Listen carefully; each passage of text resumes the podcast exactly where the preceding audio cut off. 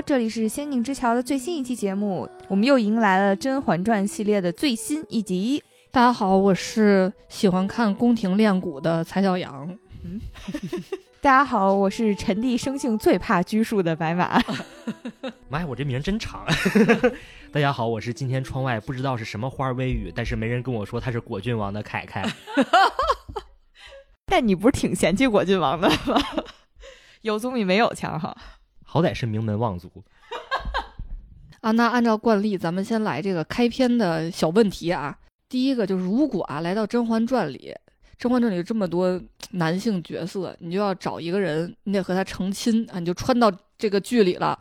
你想和谁成亲呢？你选谁呢？我这把不刺杀，不刺杀皇帝了，我就和慎贝勒成亲吧，就是踏踏实实过日子啊。得是穿越到皇家，对吧？就不管穿越到哪，反正就穿越到这个世界里，就和一个人成亲。哦，那不太一样，踏踏实实过日子不比啥强啊？他也没没多踏实哈，那魏林吧，踏踏实实过日子不比啥强。你就是相当于找了一个三甲医院的那个主任，主任大夫。这个你说的对啊，在医疗资源高度不发达的古代，家里养这么一个，这不这不比啥好使啊？这是不限定在皇家的情况下，如果限定在皇家的话，我觉得圣贝勒挺好，就是看起来没啥大事儿，然后也没啥大志，就踏踏实实的。就是我现在就追求一个踏踏实实，感觉到了吗？我这个限不限定皇家好像都可以。就我想了想，要不就苏培盛也挺好，对不对？苏培盛，你不觉得他就是缺少一些非常关键的素质吗？也可以不需要呀。大家看中年，我们中年女性就是这样的，图个实在。主要是你看他有权势，对吧？他又对老婆好，老婆被欺负了真出头啊，弄死你是不是？所以就，而且还非常善解人意，又给买东西又给钱的，就那些真的重要吗？你说的对，我被说服了。而且你现在不要孩子的有多少啊？你知道有多少人在网上跪求吸鸡丸吗？但是你说到这个，其实我想起来前段时间就是也是在网上引起了一些小小的不能说争议吧，但是很受欢迎的一个日剧，叫《我们离婚》吧。其实里面那个锦户亮就是一个非常英俊的日本男星，大家都知道，呃，扮演的就是一个男小三儿，然后他的最大的卖点是他性无能。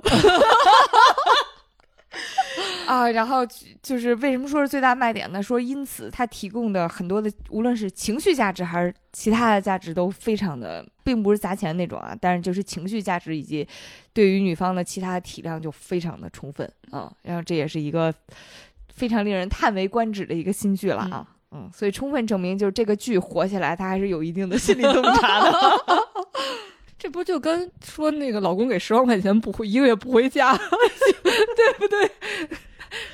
我想了半天，我觉得我可能选圣贝勒。你看圣贝勒比较那啥，对，年轻。而而且他就是既不像那个四郎一样，就是每天猜忌多疑，然后也不像老十七一样每天就浪不浪叽的那个外边随便拈花惹草的。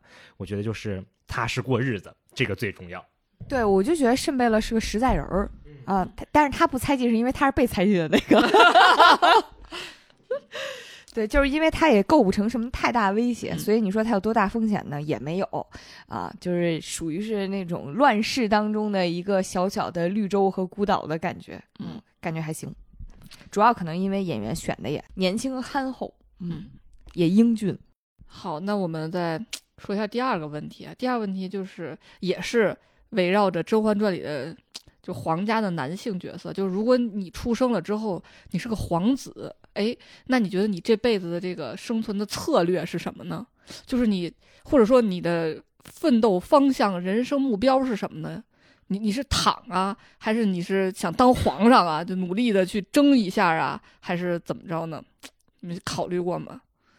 我自己是觉得这个。结合《甄嬛传》的情况，或者是结合更严肃一点的历史的话，那就是我开局投胎到了谁家，我妈是谁有很大关系啊，就是完全取决于我能能有多大的这个势力和背景，啊，但是你势力大，你也可以躺呀，也不是说势力大你就一定能当皇上啊。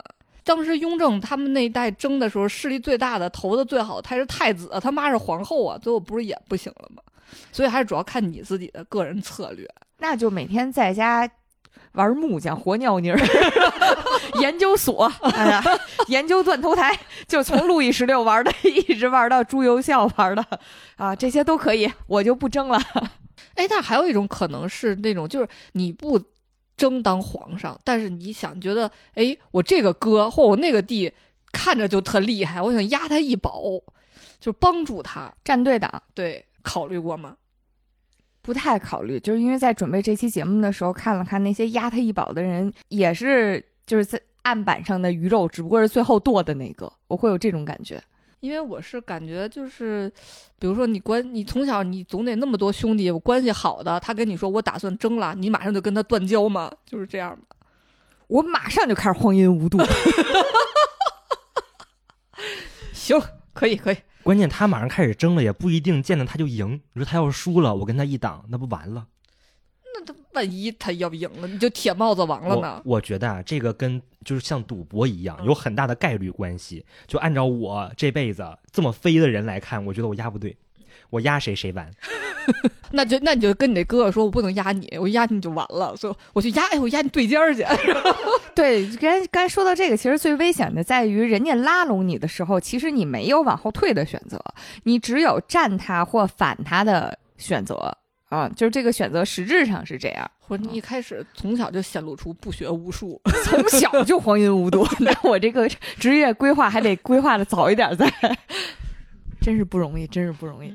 但是虽然我觉得咱们现在可能一个中年人的这个感觉，或者是一个现代人的思路去想啊，说我们不想参与啊，但我觉得真的，当你就是出生是一个皇子，然后从小接受了一系列的精英教育，觉得自己特厉害之后，其实大部分皇子还都是会。你作为一个皇子这个身份，难道你就不会想一下说，我要是当了皇上，是吧？就是你身份在那儿的，而且很多人还是会主动或被动的参与到夺嫡里面来的。尤其是你看《甄嬛传》里的这些皇上呀、什么皇子呀，还有这些什么三阿哥、四阿哥，是不是？你听四阿哥说，我就觉得六弟行，但其实根本就不是那么回事儿，对不对？确实是。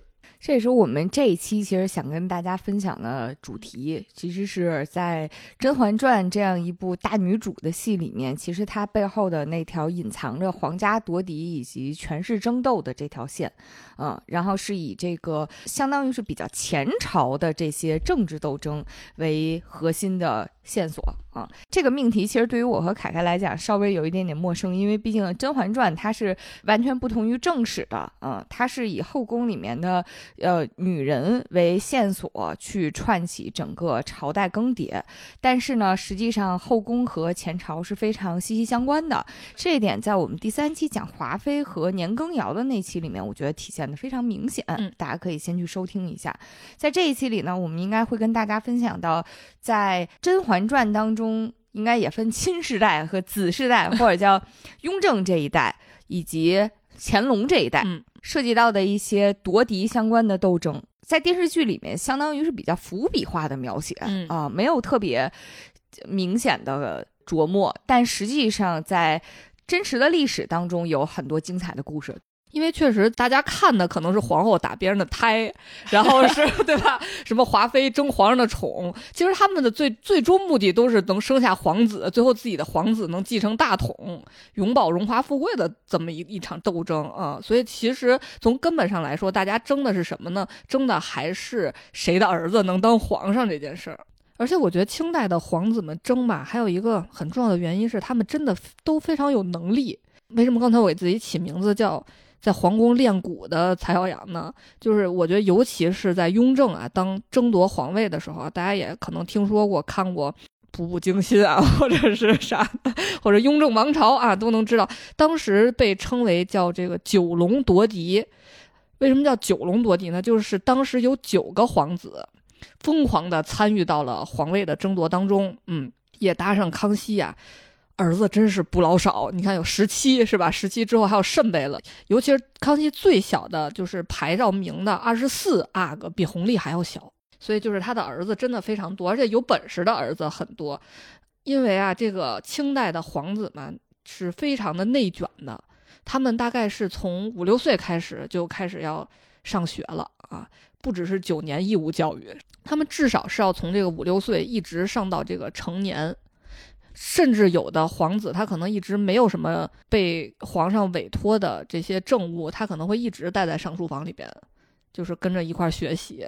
而且清代皇子啊，我觉得比现在的海淀区的孩子还卷，一年上学呢是三百六十天，每年只歇五天，他们除夕也不放假。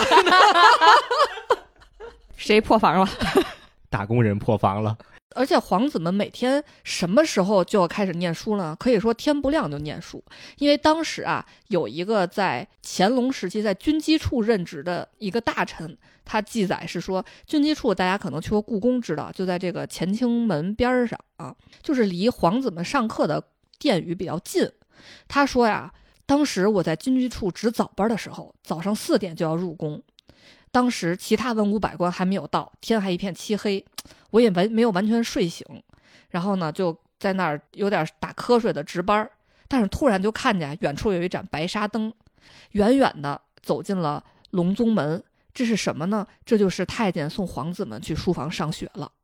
现在的孩子们是七点上学，你觉得很早了？那个时候哈应该是五点左右就已经开始，五点多六点就要开始上学了。而且他们这一天的课程有多么繁重呢？他每天大概要学十个小时啊，是从五岁就开始每天学十个小时吗？啊，对，每天呢都有固定的课表啊。上午呢有两门课，一门呢学经史，一门呢学文学。经史就是四书五经和二十四史。作其实作为皇子呢，他们就不用学八股文，但是这些什么孔孟经典呢，他们也是要学的。还有呢要学史书，啊，从历史的兴亡中得到经验教训。另一门呢就是文学，比如说学学什么唐宋八大家呀，诗词歌赋啊，就是写诗歌、写作文啊。其实咱们在剧里也能看到，这个皇上，这个大胖菊，他虽然老 且有点油腻，但是其实他的文学水平还是很高的啊。尤其是他在跟甄嬛对谈的时候，而且。你看老十七，他的这个文化造诣非常高，这都是从小的童子功啊，从五岁多就开始学起了。这这是不是也是满清在入关，就是进入到汉人的这个文化圈之后，其实也被高度的汉化的一部分，就是他们要去开始进行儒家的统治，然后学习儒家的文化。嗯，呃，是的，因为我每一个外族打到就是汉族的领土上之后，只有两个后果，一个像。元朝它完全不融融入，所以很快就灭亡了。还有一种就像清朝，就是完全的融入，所以它才能长久的统治下去。其实像唐朝李世民的家族，他其实也是有鲜卑族的血统的，他们也是过来之后完全的汉化了。嗯啊，那我们说回这个皇子们的课程啊，上午这个文学这个部分就差不多了，下午呢也有两门课，一门是体育课，一门是语言课。体育课呢就是学射箭呀。学骑马呀，而且到清中后期，他们有了这个枪之后，就是皇子也会学这个枪械射击，就是用鸟枪。然后呢，也学一些武术。说清代的皇子呢，有很多的武功高手啊。这个其实，在剧情里面也有回扣，哎，就是有一个情节，之前在我们节目里还跟大家分享过。呃，老时期果郡王和皇上两个人就是比骑射的时候，皇上非常酸的说：“你的骑射是皇阿玛亲自教的。”然后当时果郡王吓得赶紧说：“那教你的是满洲第一巴图鲁啊！”然后两个人就这个事儿啊，就是深刻的互相猜忌的交流，最后只能以果郡王下跪 说 什么使臣弟变成了一个无能之辈为为告终。但其实也能看出来，就是确实是在武术方面，他们在。马背上得天下嘛，也是非常看重武力值。对，作为这样一个民族，他们的教育对于皇子的教育方面，其实是非常非常看重这一部分的。我有个问题，他们完全不学数学吗？他们没有专门的课去学数学，但是其实，在历史上来说，呃，康熙是自己有外教的，就是有一些很多的西方的传教士啊，那时候会到。中国来，呃，比如说他们有的人会成为这个宫廷画师，像乾隆期比较有名的那个郎世宁，然后还有这个汤若望，他也是带来了一些呃关于数学的知识。听说康熙是个人非常喜欢研究数学的，也让他的皇子们去学一些，给他们出个题什么的。但是并没有是他们这个系统的皇子培训中的一部分，就是不是像学奥数一样，就是有的人 我查了一下，这个汤若望啊，还曾经掌管过钦天监。对，不知道他在钦天监的时候有没有帮 帮帮后宫编过什么 借口啊？嗯，因为汤若望其实带来的也是就是天文学的一些知识嘛，所以他能够进入钦天监。另外，他带来的技术上面的革新呢，就是他当时受明代的崇祯皇帝之命，还成功造出过大炮。这按我们中国人的说法，汤若望算两姓家奴了，就是既既服务过明王朝，又服务过清王朝。往好了说呢，是一位国际主义战士。咱们说完语文课、体育课之后，他们还有语言课。作为清朝的皇帝来说啊，他们首先他们得会说满语，对吧？他是满族人。然后呢，他们还会说汉语，之外，他们还会学蒙语。因为在当时清朝刚刚崛起的时候，他们的最强大的助力和后盾其实就是蒙古的那些部落嘛，所以他们也有很多联姻。哎，那这么说，后期摩格在那个朝廷上出现的时候，他说的应该是蒙语，对吗？所以他跟那个皇帝能非常的对答如流，只不过我们听的时候给翻译成汉语了。是的。就是这种满清、蒙古和汉人这种政治势力的平衡，其实，在剧里面也体现在呃后宫上。就是比如说，在第一年甄嬛刚入宫的时候，你要选几个，皇上肯定是要选几个自己觉得非常看着顺眼的秀女，哎，看着不错的，封个贵人，封个稍微高一点的位置，其他人可能就是呃常在呀、什么答应啊之类的。当时皇上其实是先封了沈眉庄做沈贵人，然后紧跟着封到甄嬛。的时候，他是也想封成贵人的，但是皇后当时提点了一句这个后宫的这个平衡的这个问题，因为沈眉庄和甄嬛都是汉军旗的秀女，当时皇上是先兴高采烈的给甄嬛拟了一个封号叫婉，嗯，然后拟完封号之后，皇后又来问他，你想给他什么位分？皇上当时没走心，没动没动脑的，先说了一句：“那给个贵人吧。”然后紧跟着皇后呢，就是先肯定再否定啊，就是很赞同的说：“好呀，啊，除了前头满军旗的富察氏是贵人，还有一个蒙军旗的博尔吉季特氏也是贵人。”嗯，然后他其实说这句话意思就告诉你，满蒙的势力各有一个贵人。你现在汉军旗你已经指了两个贵人了，一个是沈自山的闺女，之前之前说沈自山其实是，呃，军区。司令，军区司令啊，你军区司令的官位可比甄远道要高，那你看一看，平衡一下，他他自己是没把话说死的。紧跟着皇上就听明白了嘛，皇上说那给甄氏正六品常在吧。最后就是其实相当于皇后就是用这种几股政治势力之间的平衡，成功的把甄嬛最开始的位分就打下去一截儿啊。所以这也是为啥最开始虽然皇上对于甄嬛印象非常深，但是甄嬛不是一上来就封了贵人。那我们再说回这个皇子上这个一天十小时课，现在咱们是每四十五分钟一节课，是不是？然后能休息个五分十分钟的，嗯。但是皇子们每天这个十小时课程呢，只有两次休息的机会，哪两次呢？第一次是早上的七点半啊，吃早饭；第二次呢，就是中午的十二点吃午饭。但是每次吃饭的时间呢，不超过半个小时。而且如果你吃饭前老师安排背的书没有背下来怎么办呢？哎，你就别吃了，你就接着背。而且很多皇帝是非常重视皇子的这个教学的，很多时候他会在下朝之后还转过来再考考你啊，考课堂问一下啊，考默写是吗？其实就像咱们剧情里大家看过，就是雍正经常会问萨格的书，但是萨格经常会把雍正气死，就是谁辅导功课谁都 生气的这种既视感啊，像。雍正还问到说：“朕要你背魏征的《谏太宗十思书》，你背得到流利，但我问你，太宗如何能做到垂衣拱手而治？你却支支吾吾说不清楚。而且当时雍正还说的也是咱们刚才提到的，他说你五岁就上书房了，现在已经十年了啊，说还没有什么长进啊。但是我还又想，古代人的五岁，他是虚岁吧？” 这孩子也太可怜，这几岁就得就得上书房了啊！这睡每天的睡眠够吗？就是这种感觉啊。但是三阿哥长那么高，说明他睡眠还是够的。嗯，而且这么高压的这个学习啊，一年只歇五天，真是太可怕了。他们只有皇上生日那天、正月初一那天、端午一天、中秋一天和皇子本人生日，啊，就这几天休息，剩下都不休息，哎，太可怜了。说像咱们后来的这个四阿哥弘历啊，不同于《甄嬛传》里面说他因为不得皇上喜欢，所以启蒙比较晚，但是历史上他是六岁就启蒙了，一直到二十五岁登基，在书房里度过了十九年。十九年，那是从小学一年级一路念到研究生，对，研究生几年？还好像还不是三年制研究生，是个学硕。哎，我有个问题，像比如说皇上的皇子那么多，是他们从从小是一起上课吗？还是说每个人会有自己单独的老师？然后包括每个人，比如说他们会因为自己的出身不一样而受到的教育，就拿到的教育资源会不一样吗？其实是不会的，他们都是在书房里上课，就相当于上大课。上大课，但是他们可能像太子，他有自己专门的老师，人家因为人家是太子，但是一般的皇子接受到的这些精英教育是是一样的。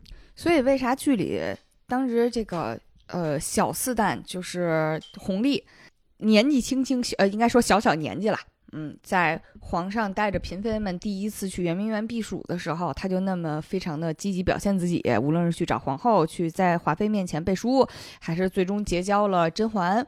其实都是因为他马上就要到开蒙的年纪了，他必须要开始上学念书了。再穷不能穷教育，再苦不能苦，就是教育上就得苦孩子，他得让自己苦起来，不能再每天在圆明园就是放风筝啊、钓鱼啊之类的了啊。所以就是还是一个非常积极求上进的孩子。嗯，就刚才凯那个问题，就是清朝对于皇子们的这个平等的内卷精英教育，其实有一个重要的原因，就是满族的这些皇帝们其实。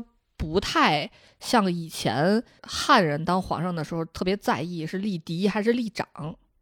清朝选皇帝比较立贤，就是因为汉人王朝虽然也有意外，但是他们对于这个嫡长继承制还是非常的坚守的。从汉朝开始，其实就是在分封的时候只有嫡长才能继承嘛，啊。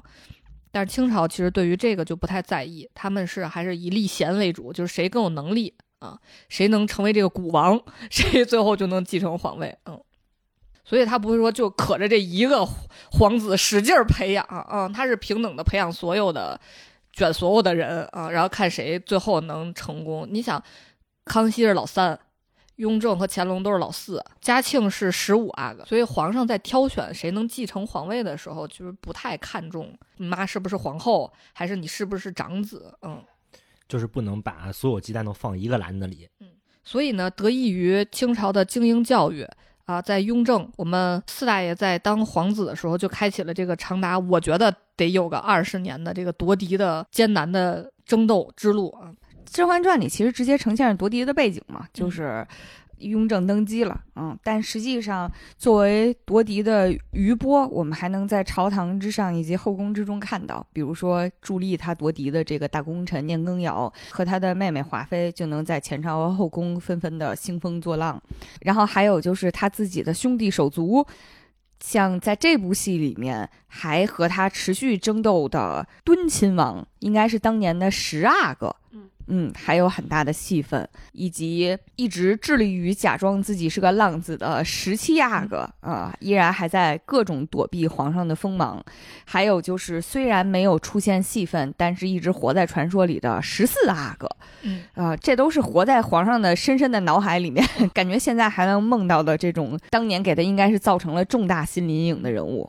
还有把三阿哥一波带走的这个八王爷，也就是当年的八阿哥，这戏里都没出场，还能带走一个现任的最年长的皇子。其实我觉得大胖菊啊，当你了解他之后，你就会理解他为什么会变成这样一个又多疑又有点狠的这么一个皇上，因为他真的在这个练蛊的过程中啊，九个皇子一起练啊，最后为什么他成功了呢？首先他性格就是可以看出来非常隐忍。忍年羹尧是吧？都那么挑衅他了，还能忍，是因为他从小生活的环境其实就需要他，就是不能出头，要默默的在宫里生活。我们也知道太后更喜欢的是老十四，对吧？太后为什么喜欢老十四呢？是因为他在生大胖菊的时候啊，他那时候在宫里的位分很低，因为太后这个乌雅氏并不是什么满族的什么特别贵的大姓什么的，所以呢，他的位分低，他就不能自己养儿子。只有嫔位以上才能自己养自己的孩子。所以当时太后生下来老四之后给了谁呢？为什么老四管隆科多叫舅舅呢？因为当时宫里有一个贵妃，就是佟妃。佟妃是谁呢？就是隆科多他姐姐。当时大胖菊被生下来之后，就抱养了给位分更高的这个佟妃当儿子。后来太后有了新的儿子之后，就是抱给别人的儿子就肯定不那么亲近了，她肯定更喜欢养在自己膝下的孩子。所以这就是老四说为什么那个这样的歌你从来没给我唱过，对吧？你都是给老十四唱啊，因为他就不是在太后这个跟前长大的。那他就不能跟童妃感情更好一点吗？一副在童妃那儿就没过上什么好日子的感觉，这这这这童妃听了多伤心啊！因为吧，咱不知道他跟童妃真正历史上的关系好不好，但童妃身子骨一直不好，所以早早的就去世了。嗯，所以呢，可能在雍正他还没有成年的时候，佟妃就去世了。但当他回去找到他的生母的时候，他的生母已经有了养在身边的儿子。你这么想还挺可怜的，对吧？就是孩子被抱走了，当你回来的时候，你妈也不喜欢你了啊，就是这种感觉。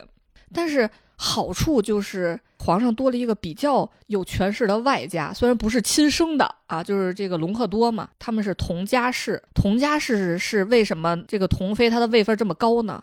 因为康熙的妈妈就是佟家氏，等于康熙娶了他的表妹，所以佟家氏的孩子一直都生下来都活不久。因为是近亲结婚，所以才抱养了别的妃子位分低的孩子。所以现代科学这个 现代科技对我们人人人类伦理提出的这个要求，大家还是要遵守的啊！而且当时康熙其实他真正有三十六个儿子，但是他为什么排序只排到了二十四个呢？因为剩下的都挂了，而且挂特别早，还没排上呢就挂了啊！很大的原因，一个是古代医疗条件不行，一个是近亲结婚，一个是他结婚太早，他十三就结婚了，娶了个十二的，生的太早，这个孩子也不是特别行。以我们现代眼光来说，很难不瞳孔地震了。关于上一代的这个十四阿哥啊，《甄嬛传》里面有一个桥段，真的是让人就是细思恐极。就是当时沈眉庄假孕事件，就是当时她被人陷害，以至于认为自己怀孕了，然后在后宫里面大家都就是庆祝和贺喜她嘛。然后在家宴上面，就是各种后宫的政敌就开始给她挖坑，比如当时齐妃就跟他讲说：“惠贵人，你这个发簪真是精致啊！惠贵人当时头上戴的这个发簪是谁给的呢？是太后。”高兴赏的，这个话说的并不是特别实在啊。紧跟着华妃就赶紧指出了这个簪子的来历，这簪子呀，贵是贵在太后怀十四爷的时候戴过。啊，然后就一下就相当于当着皇上的面说，太后把自己怀自己最爱的儿子的 时候戴过的发簪赏给了沈眉庄。你看看沈眉庄肚子里的孩子多金贵，这话真是当着皇上的面说的。然后皇上的脸一下就绿了嘛。然后后面就是其他的妃子就纷纷说，这个看得出来，这一定是有所众望啊什么的。就是这个这个事儿呢，就是当时给皇上这个镜头啊，不绝对不是虚的给的，因为后。面终于眉庄的假孕这个事情就是败露了嘛？皇上在得知真相之后震怒，他震怒后的第一个反应是什么？对，是他看到眉庄头上的发簪，狠狠地说了一句：“你还敢带着这个簪子招摇？”然后直接把这个簪子给打下来了。嗯，充分证明这个簪子呀，这个太后呀，这个十四爷呀，那是深深的是皇上的就是眼中钉、肉中刺。嗯。其实当时眉庄搭的已经非常聪明了，他听着身边的人纷纷的说这是老十四呀，什么这个簪子贵重啊。眉庄当时很轻巧的说：“我倒希望是生个公主啊，就是把这事儿给给给遮了一下。”但是确实就是树大招风。而且皇上和老十四的这个矛盾啊，不不仅是说太后更偏爱老十四这件事儿，是在这个夺嫡的时候，老十四其实在后期是他最大的竞争对手。哎，咱就说太后是挺厉害的，这个剧里太后也挺厉害。你说生了两个儿子，是最后两个两大热门的 夺嫡的，就是中心人物啊，生两个 top two。嗯，难怪人人家说母亲的智商决定了孩子的智商，是吗？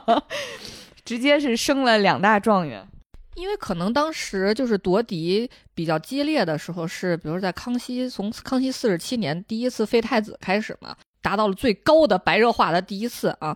那个时候雍正其实也只有三十出头，然后十四会年纪更小一点，所以他没有办法成为这个夺嫡的中心人物。但是当时老十四是围绕着哪个集团呢？就是八爷、九爷、十爷。十爷就是咱们这个敦亲王啊，就是他们是一个集团的。当时呢，他们这个集团为首的人是谁呢？是八爷，是老八。所以当皇上后来听说这个去看望八爷，看八叔会非常生气，是因为他在夺嫡的前期的竞争对手是老八啊。但是呢，老八早早的呢就失去了这个康熙的这个欢心，等于他基本上可以确定，虽然大臣们都非常支持他，他非常会笼络人心啊，结党营私，但是。他也可能感觉到了，皇上真是不喜欢他，一会儿骂他妈，一会儿骂他，就是每天都在申斥他啊。所以他们这个集团呢，就把所有的希望呢都投射到了老十四身上，啊，所以到最后，这个老十四还出任了这个大将军王，掌握了很大的兵权，到西北去用兵的时候，就是在朝堂上的呼声达到了最高，等于老四最后他是战胜了老十四，就是在年羹尧和隆科多的力保之下才继承了皇位。所以他不仅是这个母爱的争夺啊，其实也是这个权力的争夺。其实老十四是对他威胁很大的一个人啊，尤其是太后又支持他弟弟啊。你看最后一集，当皇上驾崩之后，谁上位呢？请熹贵妃上位说话，对不对？所以雍正为什么到最后都不让太后见老十四？我觉得还是新仇旧恨，还是有很多重的原因。其实，在重温这个《甄嬛传》，然后又去找一些关于雍正的资料的时候，我突然感到，就是这个人吧，从小接受到了这个非常自律的培养模式，是完全会贯穿他一生的。就是我们躺平人是无法理解的。其实，雍正有一个最大的标签就是勤奋，说他在位十三年，累计在奏折上的批字就达到一千万字。我的个天哪！我上学这么多年，能不能写够一千万字都不知道啊。据说啊，他。奏折上最长的批语可以达到一千多字，就你说他每天干活看那么多奏折上嗷嗷批，就各种写。你写奏折你都需要时间，所以据说他每天只睡四个多小时。高考作文只需要写八百字。嗯，但确实是我记得在剧里面的时候，呃，皇上大部分的时间都是在批奏折，他很少有那种闲逛、闲玩、闲聊的时候。嗯，所以最后才跟宁贵人感叹说：“哎呀，朕有时候也觉得人生苦短，是吧？”宁贵人说：“那人生苦短，须得尽欢才好呢。”啊，好，我们说完这个卷王皇上之后啊，咱再说说这部剧另一个很重要的男性角色，这个皇子果郡王。不得不说，二零二三年了，大家还在骂果郡王，而且还骂的非常推陈出新，可以说是。没事，他值得。我在搜索果郡王的吐槽的时候，找到了好多超级好笑的评论，我给大家说一说。有网友说：“幸亏你不知道双生子是你的，要不然每封信不但要问候熹贵妃，还得问候双生子，就挺大个王爷，藏不住一点事儿。”对，要气死人了。然后说说《甄嬛传》有果郡王的剧情都很无聊，权力谋略比不上四大爷，深情比不上温实初，性张力比不上狂徒。然后还有网友说，果郡王之后那个小象不是掉出来被发现了吗？说你这个小象怎么没泡发呀？还是那么完好？你当时在掉黄河里的时候是不是没有随身携带？看完之后就非常的好笑。我觉得果郡王他的人设就是不是很讨喜的，有一个点是我觉得他过于的单纯，可能是因为他完他没有怎么参与过夺嫡的争斗，嗯，所以他只是知道自己别沾这些事儿。嗯，但是对于很多情况突发的情况，尤其是他又爱上了甄嬛之后，在很多情况下他不知道什么时候该干什么。但我觉得啊，这个是作为一个正常的人来讲，可能都应该能感受出来，我这个时候说做一些事情，可能对我喜欢的这个人非常不利。我看到的一个解释就是，为什么他丧心病狂的每个都要写熹贵妃安呢？是因为那会儿在皇上心里，至少给他俩关系的定性。可能也是皇上的自欺欺人，或者就是稍微打个马虎眼儿，就是被定性成了是果郡王单恋熹贵妃，所以既然是单恋呢，他有一种，那我就把这个单恋做实一点，然后皇上就觉得我是一大花痴，啊，感觉上好像是这么个逻辑。这是网上我看有人的分析啊，对此我是有一点点存疑的。嗯我也看过这个，我也存疑，就是难道你就别再。提了不就行了吗？就是还啊一定要在、你就单恋之后被收拾了，就夹起尾巴做人行不行？非得要再招摇？而且我觉得他完全就沉不住气。这件事儿，他妈是最了解他的。就当呃甄嬛决定回宫，啊、熹妃回宫前，果郡王突然回来，活着回来了。然后那个时候，他听说那个甄嬛怀了皇上的孩子，要回宫去了。其实他挺激动的，他就是还是想和甄嬛在一起。但甄嬛不是跟他说了很多很绝情的话嘛？这个时候，果郡王就很失落，去找他的妈妈。然后他妈这个舒太妃啊，就劝说他说：“已经这样了，但是你也别恨甄嬛，她也有自己的苦衷啊。我觉得舒太妃是了解的人，”然后等果郡王走了之后，舒太跟着舒太妃的那个宫女就问他说：“你为什么不告诉他真相？说嬛嬛怀的就是果郡王的孩子呀？”舒太妃说：“我了解他，如果他知道那个是他的孩子，他绝对会想尽一切办法带着甄嬛走的。”说这个时候皇上就会知道了，那个孩子不是他的，然后他们就大家谁也活不了。啊，在另一件事情就是当摩格皇上说假装要把甄嬛送给摩格的时候，那带兵就走了，你就带你府上那四十多是有四十多人吗？然后就冲出去，你想干啥呀？就是没有想过前因，也没有考虑过后果，然后也不想你这一大家子老小，然后就为了这个嬛嬛就拼了，主要还拼不过，就是头脑一热啊然。后在院里面又喝酒又摔碗的，打稍微打个圆场。我觉得果郡王这段情节其实是，嗯，你也不能说独立于《甄嬛传》了，但是确实它其实是服务于，嗯、甄嬛传》作为通俗电视剧，大家需要看纯爱战士的桥段。但是只能说这个纯爱导致的降智，是整个电视剧里面稍显有点悬浮的一点啊、但是呢，从我的角度讲，我会觉得他当时在凌云峰，我知道你们都不看原凌云峰，都跳过，但是他在凌云峰的时候，虽然眼里没活儿，但是呢，甄嬛就喜欢这种 眼里没活儿、能给情绪价值的。这这个已经堪比尔康五阿哥劫法场的这对，但我我我当时就觉得他去给甄嬛去提供的那些情绪价值，都是他在那个时候正好需要的。比如说，就顺路去了趟宁古塔，带了他爸的家书；比如说，你帮我看看我这个画技有没有提升，但实际上画的是他心心念念的孩子龙月。呃，就是这种既给你提供了情绪价值，又不是拿在手里说，嘿嘿，这还拿不下你，又不是这种非常油腻和傲慢的态度，他实际上是把自己放在了一个非常服务者，然后又非常谦逊的位置。这个很，这确实就是没辙，人甄嬛就吃这套啊、所以我觉得，呃，也是因为这个原因，他这个人啊显得格外的不真实。对，他是那种非常典型的女作家写的理想男性，然后服务于女观众的，这全程其实跟真实的男性没啥关系，会有这种感觉。但是我看到一个问题，我觉得哎还挺值得讨论一下的，嗯就是果郡王是什么时候喜欢上甄嬛的？你说他那时候都没有见过甄嬛，他在倚梅园捡人家小象，他什么意思？是不是？你想过考虑过没有？呗。哥我我也捡，我就挺有意思，树上挂一人，挺好玩的。那我捡回家。我是觉得果郡王本身的性格就有点那种是个女的，我就想先聊一聊的那种感觉。就比如说从叶澜依再到那个彩嫔，都其实都是对于果郡王有一种就是，哎呀，他当年对我特别好，所以我就是这这份情谊我能一直记到死那种的。所以我觉得本身果郡王就有一种就是，但凡是个女性，我都想是好好的先关爱她一下。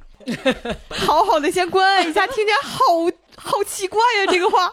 就是呃，我换一句啊，就是先把她纳入自己的鱼塘再说，嗯。所以说他那次看到那个小象的时候，想说，哎，这是个，哎，可能是个小宫女儿，然后就在那个除夕夜在这儿那个许愿，然后许的愿又是什么逆风如解意，容易莫摧残，觉得他可能有点心事儿，然后就把这些收了。有点文化啊，感觉和我有点缘分，我先把他象给薅走。但是后来皇上不是找这个宫女了吗？他也知道皇上找这个宫女了，他还知道皇上找着这个宫女了，他还知道皇上找错人了，然后就是他既不点破，然后还自己一直留着那个小象。就是我，我始终觉得讨论果郡王他的那个就是行为轨迹没啥意义，因为他就就是为了服务于观众的幻想的，行，咱现在讨论的就是这个人呢，你不能说因为这就是剧情需要。不是，就是所以我觉得他这个人他就不不够真，所以你讨论他行为轨迹没啥意义，因为你想一个男的又深情又多情又博爱，然后又又特社牛逮谁跟谁聊，身边还那么多漂亮姑娘，他就非得守身如玉到遇到甄嬛，这可能吗？怎么可能呢？你再结合史实一点，十六岁都指婚了，谁谁能跟他似的，非得让自己终身不婚，浪荡到死，咋可能呢？就是我觉得这些都不不现实，本来就不现实，所以我是觉得他那些行为吧，就是不，看但但是我觉得他调戏他嫂子这件事儿，跟看人洗脚，我永远忘不了他说人脚特白，对我觉得这个就是耍流氓。而且他就这我同意，我觉得即使从剧情来设定上来讲，也是有让人觉得有点猥琐的设定。而且你想，他这连大胖菊都不如。甄嬛说我的鞋袜湿了，大胖菊就站住了没过来。这要是果郡王说、啊、鞋袜湿，我帮你看看 是不是 我帮你穿上，啊？我我找人给你找一个来。你说，嗯就这是他多情人设中的败笔吧，我感觉是。嗯，就包括后面甄嬛跳惊鸿舞的时候，他就非得吹着笛子过来给人伴奏，我也觉得就是很欠，我觉得是个很敏感的一个行为，因为。呃，那个时候甄嬛还是和皇上就是属于那种热恋期的那种那个时候，然后他在那里跳舞，然后你在那吹个笛子进来了，你说这是算怎么回事？琴瑟和鸣了。啊，对，我也想说，你这这是一种找死的行为。皇上看，哟，你们俩是站一块儿挺般配的，是想怎么着呀？就是强行为了他的华丽出场而嗯设定了一个浪漫桥段，但实际上看起来让大家觉得不是很得体的一个行为吧。而且最后说是为甄嬛守身如玉，然后孟静娴是不小心喝醉了，然后孟静娴那个，我才不信呢，对我也不信，谁没喝醉过呀？喝醉了，大家都是成年人了，就别装了。我看评论说，就是孟静娴给他一个台阶下，嗯，把锅都甩给我，甩给可以，你就可以安心的啊，然后我有了一个孩子，嗯，包括我还特别不喜欢果郡王的一点，就是在于后面熹贵妃回宫了之后，他三番两次的就是私下去找熹贵妃，就是表达自己的思念和这个忠，就那个对你的想念。哎呀，我想你想的不行了。然后熹贵妃一直都说你就别来找我，这样的话很容易被人发现，然后发现咱俩就都完了。但他就非不听，我觉得这是一个非常以自我为中心，然后根本不把就喜欢的人放在眼里。我现在想干什么我就要干什么这种的一个非常自我的一个行为。又骂了呀，痛快了。果郡王在戏里还是比较工具化的啊，基本上就是演浪子、演深情，嗯，但是他发挥自己智慧的时候，基本上都是在皇宫里装死，一边又要让皇上觉得跟自己感情特好，一边呢又要让皇皇上觉得自己贪婪，然后比较闲啊，就是嗯每天就是花样装死。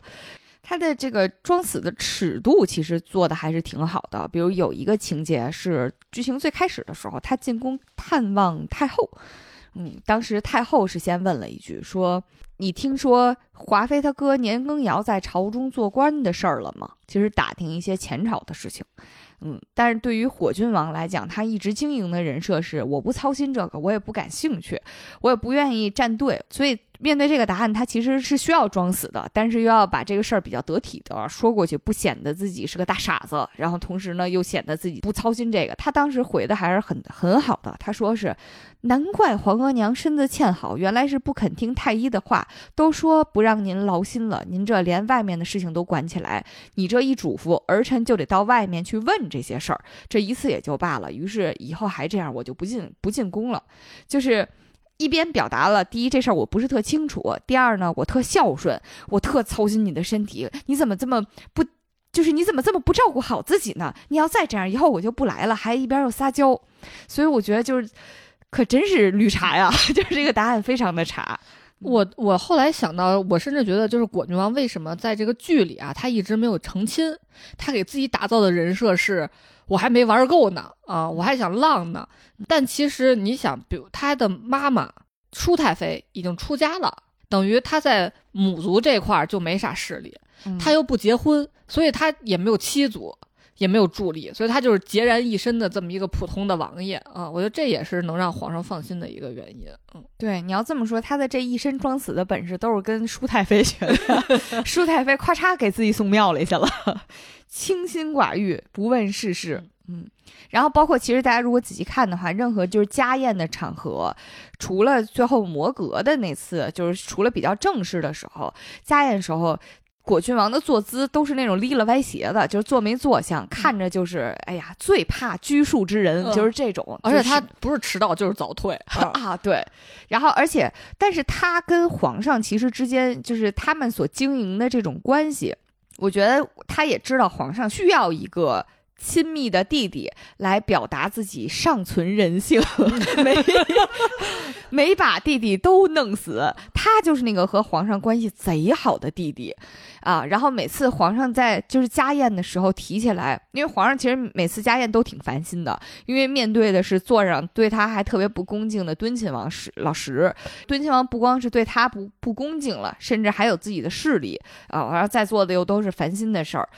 然后皇上也不能当场就处处理其他人，那他只能这时候抬出来十七，哎呀，十七又早退了，算了，我就惯着他吧，就是那种 我跟我弟关系可好了啊，我对我弟就是这么好，咱都是一家子，就是。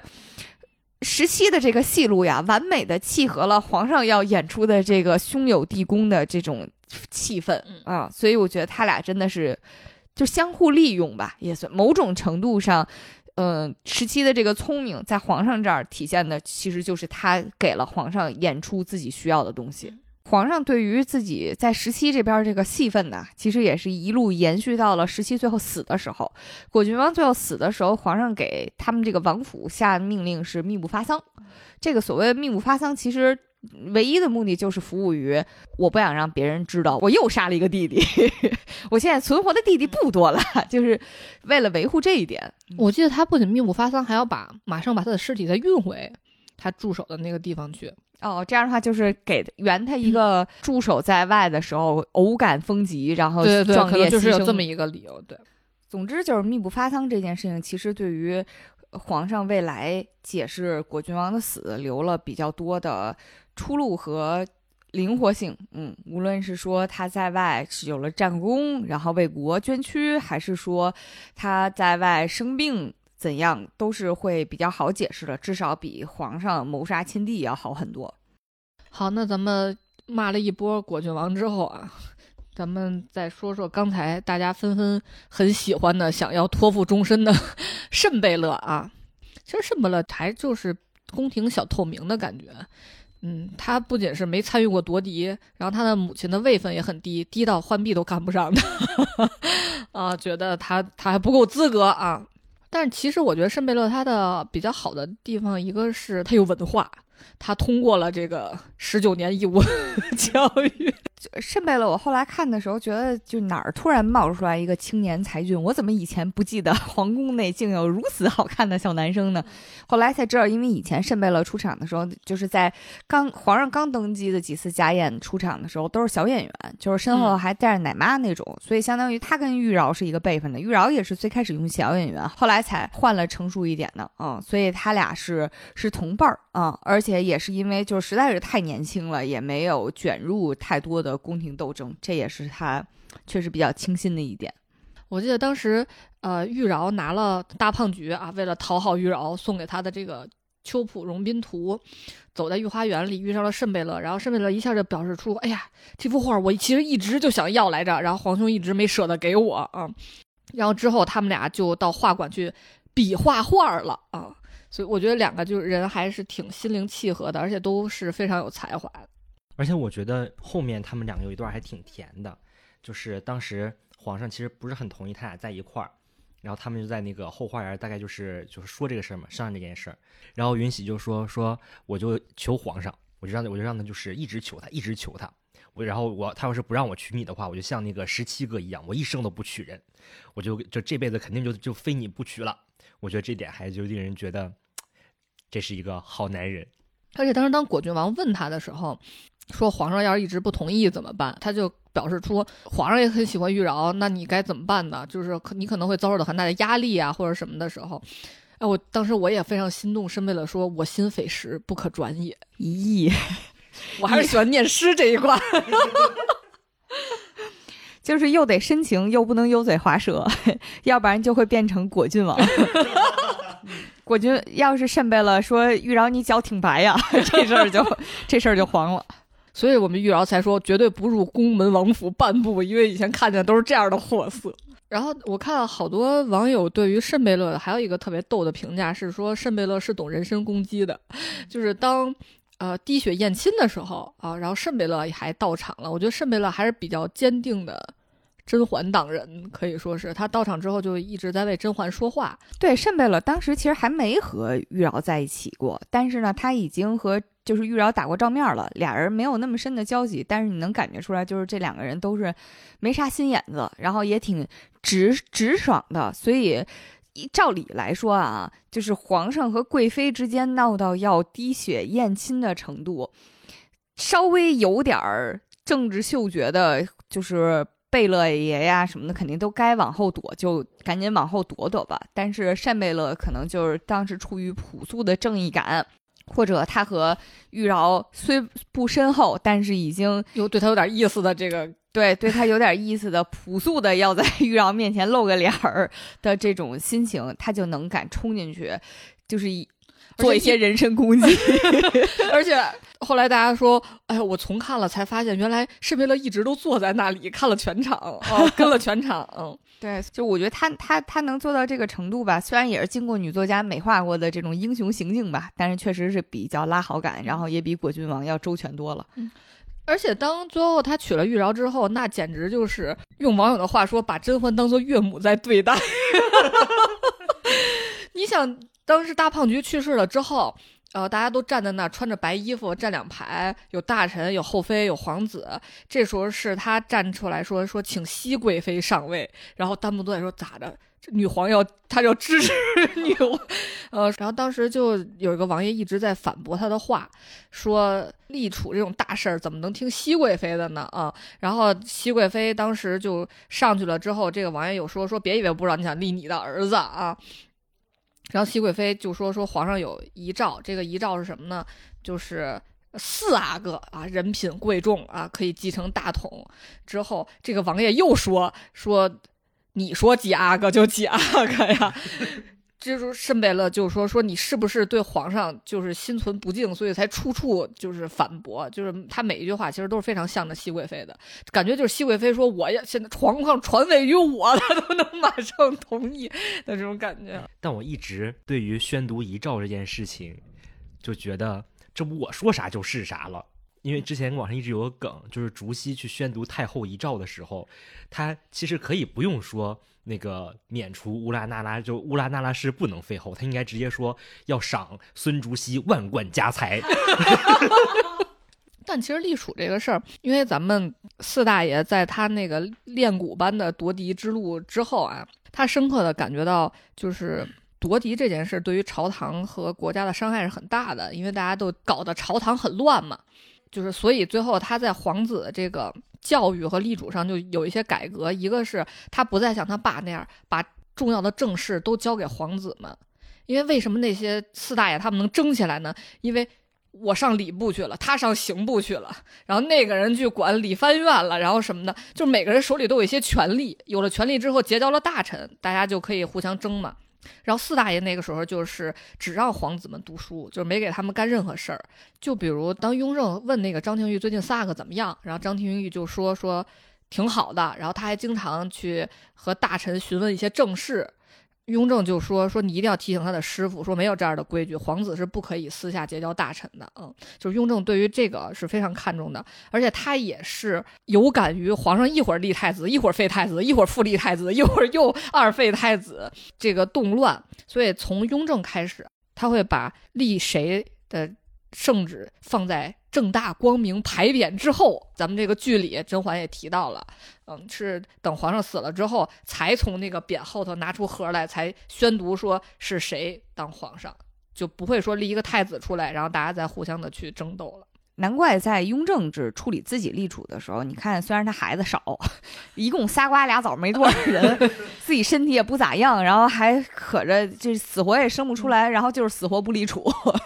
其实也是像你刚才说的，有这么一重考虑，就是不希望立储这件事情在前期就给朝堂带来太多的动荡。嗯，我觉得还有一个原因，可能也是他自己这一代这三阿哥呀，实在是看着不成器，实在是看着不成器，就是真是硬币都立不下去手的感觉。因为我看了雍正这个下一代，就是从三阿哥、四阿哥整体看起来，我认为谁当妈特别重要，你跟对了妈，非常 就是决定了你人生的道路。我觉得这还是因为雍正孩子太少了。你看康熙一共三十五个孩子，就光活到续齿就二十多个。那你说每个妈可能都有若干吧孩子，所以孩子自己出息挺重要的啊。主要那时候孩子们互相之间有一些内卷的比拼吧，这个可能就是全靠活着，全全靠这个回到宫里自己妈妈对他的言传身教。主要孩子多了，可能我觉得就像以前一个妈有四五个孩子，就出去随便成长吧，总有几个能成器的。但你到了有独生子女之后，每天晚上都得回来辅导功课。我觉得主要是还是孩子太少了，就卷不起来。你看三阿哥身边四阿哥也不在宫里头，然后五阿哥身体也不好，就他自己一个人，哦就是是不是对就就我了？我还用努力吗？对对对，我只要长得高就行了呀。哎，我长得高，我妈能念一辈子。我一直认为四阿哥的成长的失败有一个非常重要的原因，是因为这个，就是他有一个虚假的长子光环，啊，对，就是他妈也好，就是还是他身边的人也好，一直都在跟他说说你是皇上的长子。对，所以皇上就会非常的器重你，然后所以皇上就对你寄予厚望，就对？每个人提到三阿哥都说作为皇上的长子对他寄予厚望，但是并没有人跟他说你你得怎么着皇上才能对你寄予厚望，就是跟他说你只是你只要是长子就可以了，但他已经做到了，他就是啊，嗯，我觉得三阿哥也是倒霉，他前期吧跟着齐妃，齐妃就没啥脑子，所以就被养废了。齐妃只会给他灌输两个概念：第一就是你是长子，对皇上器重你；第二就是额娘就等着你啊，额娘就熬着呀，熬着你只要继承了皇位，因为大家一直都觉得，你想四阿哥。他妈一直皇上不待见，四阿哥一直在圆明园也回不来，就完了。五阿哥皇上自挖个己说，皇上就活着就行了。五阿哥皇上就说五阿哥淘气，一直我也没让他想立过他当皇上，所以大家一其实，在前期一直都默认说三阿哥其实是最有可能继承大统的。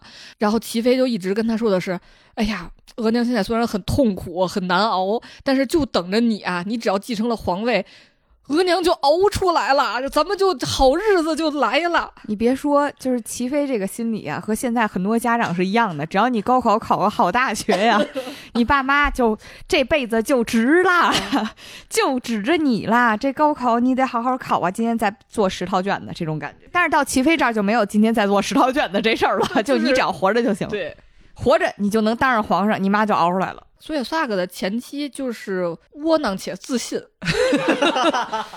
对，然后后期就更倒霉了。前期他的性格就没有养成的很好，后期他的养母还是 PUA 大师皇后，皇后也对他只有两点，第一点就是，也就是有我，要不你早就完了。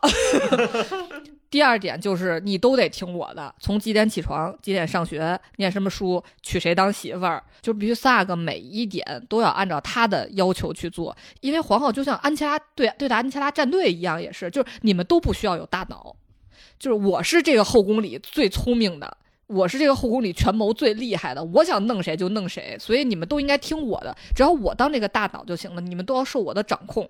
哎，你别说，从这一点来讲，他和皇上天作之合，锁死一定要锁死。而且我觉得皇后就完全更加不需要三阿哥有大脑，她觉得就是要培养一个完全听她话的储君，这样之后她在宫里才能一直这样独霸一方的活就生存下去。嗯，但是她又很伪善。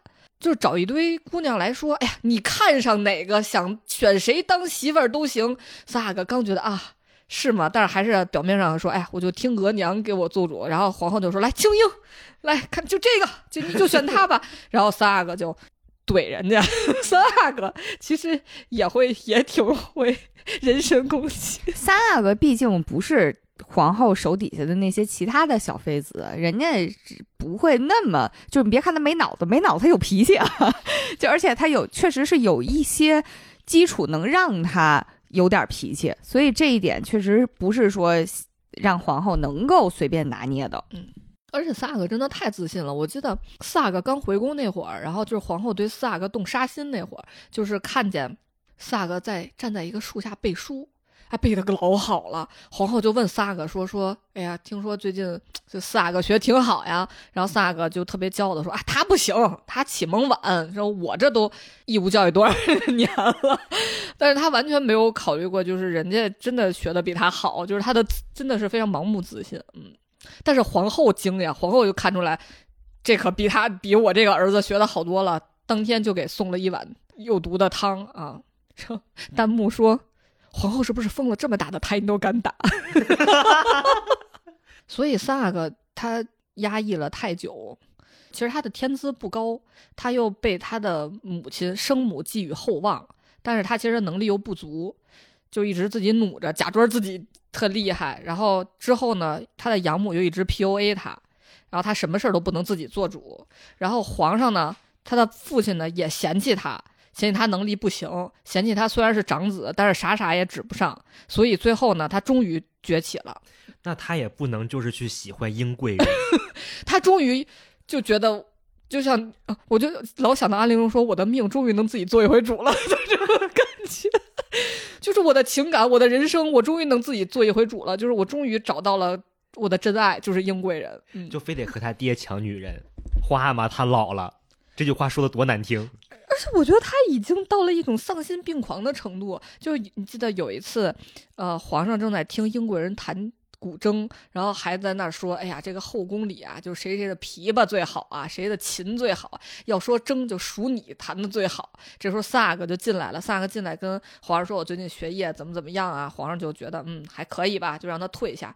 他还不退下，他当着他爸就说：“哎呀，英国人这个筝啊，真是弹的呀。”如昆山玉露呀，弹的真棒呀！说我听了之后就心向往之，然后，然后皇上当时可能也没想到他儿子啊，是吧？能当着他的面儿，就是心里有那种心思。皇上还说：“哎呀，你还挺识货，是吧？”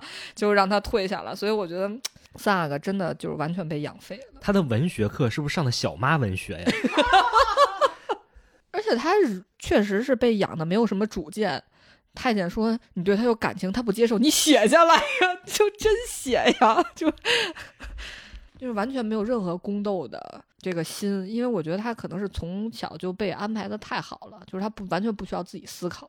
嗯，对，就是这就不得不说到下个倒台。”他的这个倒台呢，其实在一个很微妙的节骨眼儿，就是其实三阿哥的生母齐妃已经被皇后给干，就是阴谋干掉了。三阿哥当时已经是皇后的养子了，嗯，然后那个时候皇后虽然刚刚因为。推娘娘事件被禁足，而且当时三阿哥可以说是被委以重任吧，因为当时被皇上交给他一个特别重要的任务，就是负责安排先帝生辰的祭礼。先帝生辰就相当于给已经去世的康熙过诞辰。嗯，因为雍正本人啊，他自己觉得他自己还是非常孝顺的，然后对他的父亲和母亲都有非常深刻的感情。尤其是在这个康熙的生辰祭礼的这个时候，皇后就说说皇上那天啊，他的如沐之情最重，因为他就会想到自己的父亲嘛，是吧？想到这个这种父慈子孝的场景嘛，所以他也会对自己的儿子也有一些这种感情，说哎呀，你看我有我爸对我挺好的，我现在有儿子了，然后我和我儿子也特别好，我觉得是这种感情。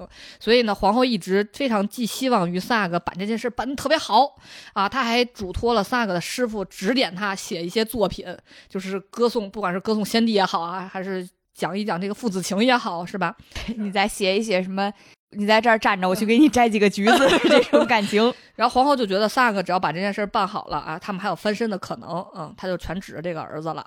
但是也不知道是不是三阿哥这个知识呀都学偏了，可能也是真走心了，觉得这个如沐之情啊、手足之情啊、感情啊，咱血亲一家子皇家呀，他就觉得爹，我帮你把你的这个终身名声也给搞一搞啊，别人都说你。对手足非常的残暴，要弄你自己的兄弟，什么咱家的八叔、九叔、十四叔啊，那可都是你的，就是血亲兄弟啊，你还都关着呢。然后这个敦亲王老石也刚刚被你处理了全家，你看你这名声多不好啊！但是你要就着这个机会，你给人全都给放出来了，然后好好的咱一家人回家包饺子去呀，这你名声那不就太好了吗？然后他就在这个节骨眼儿里跟皇上挑事儿。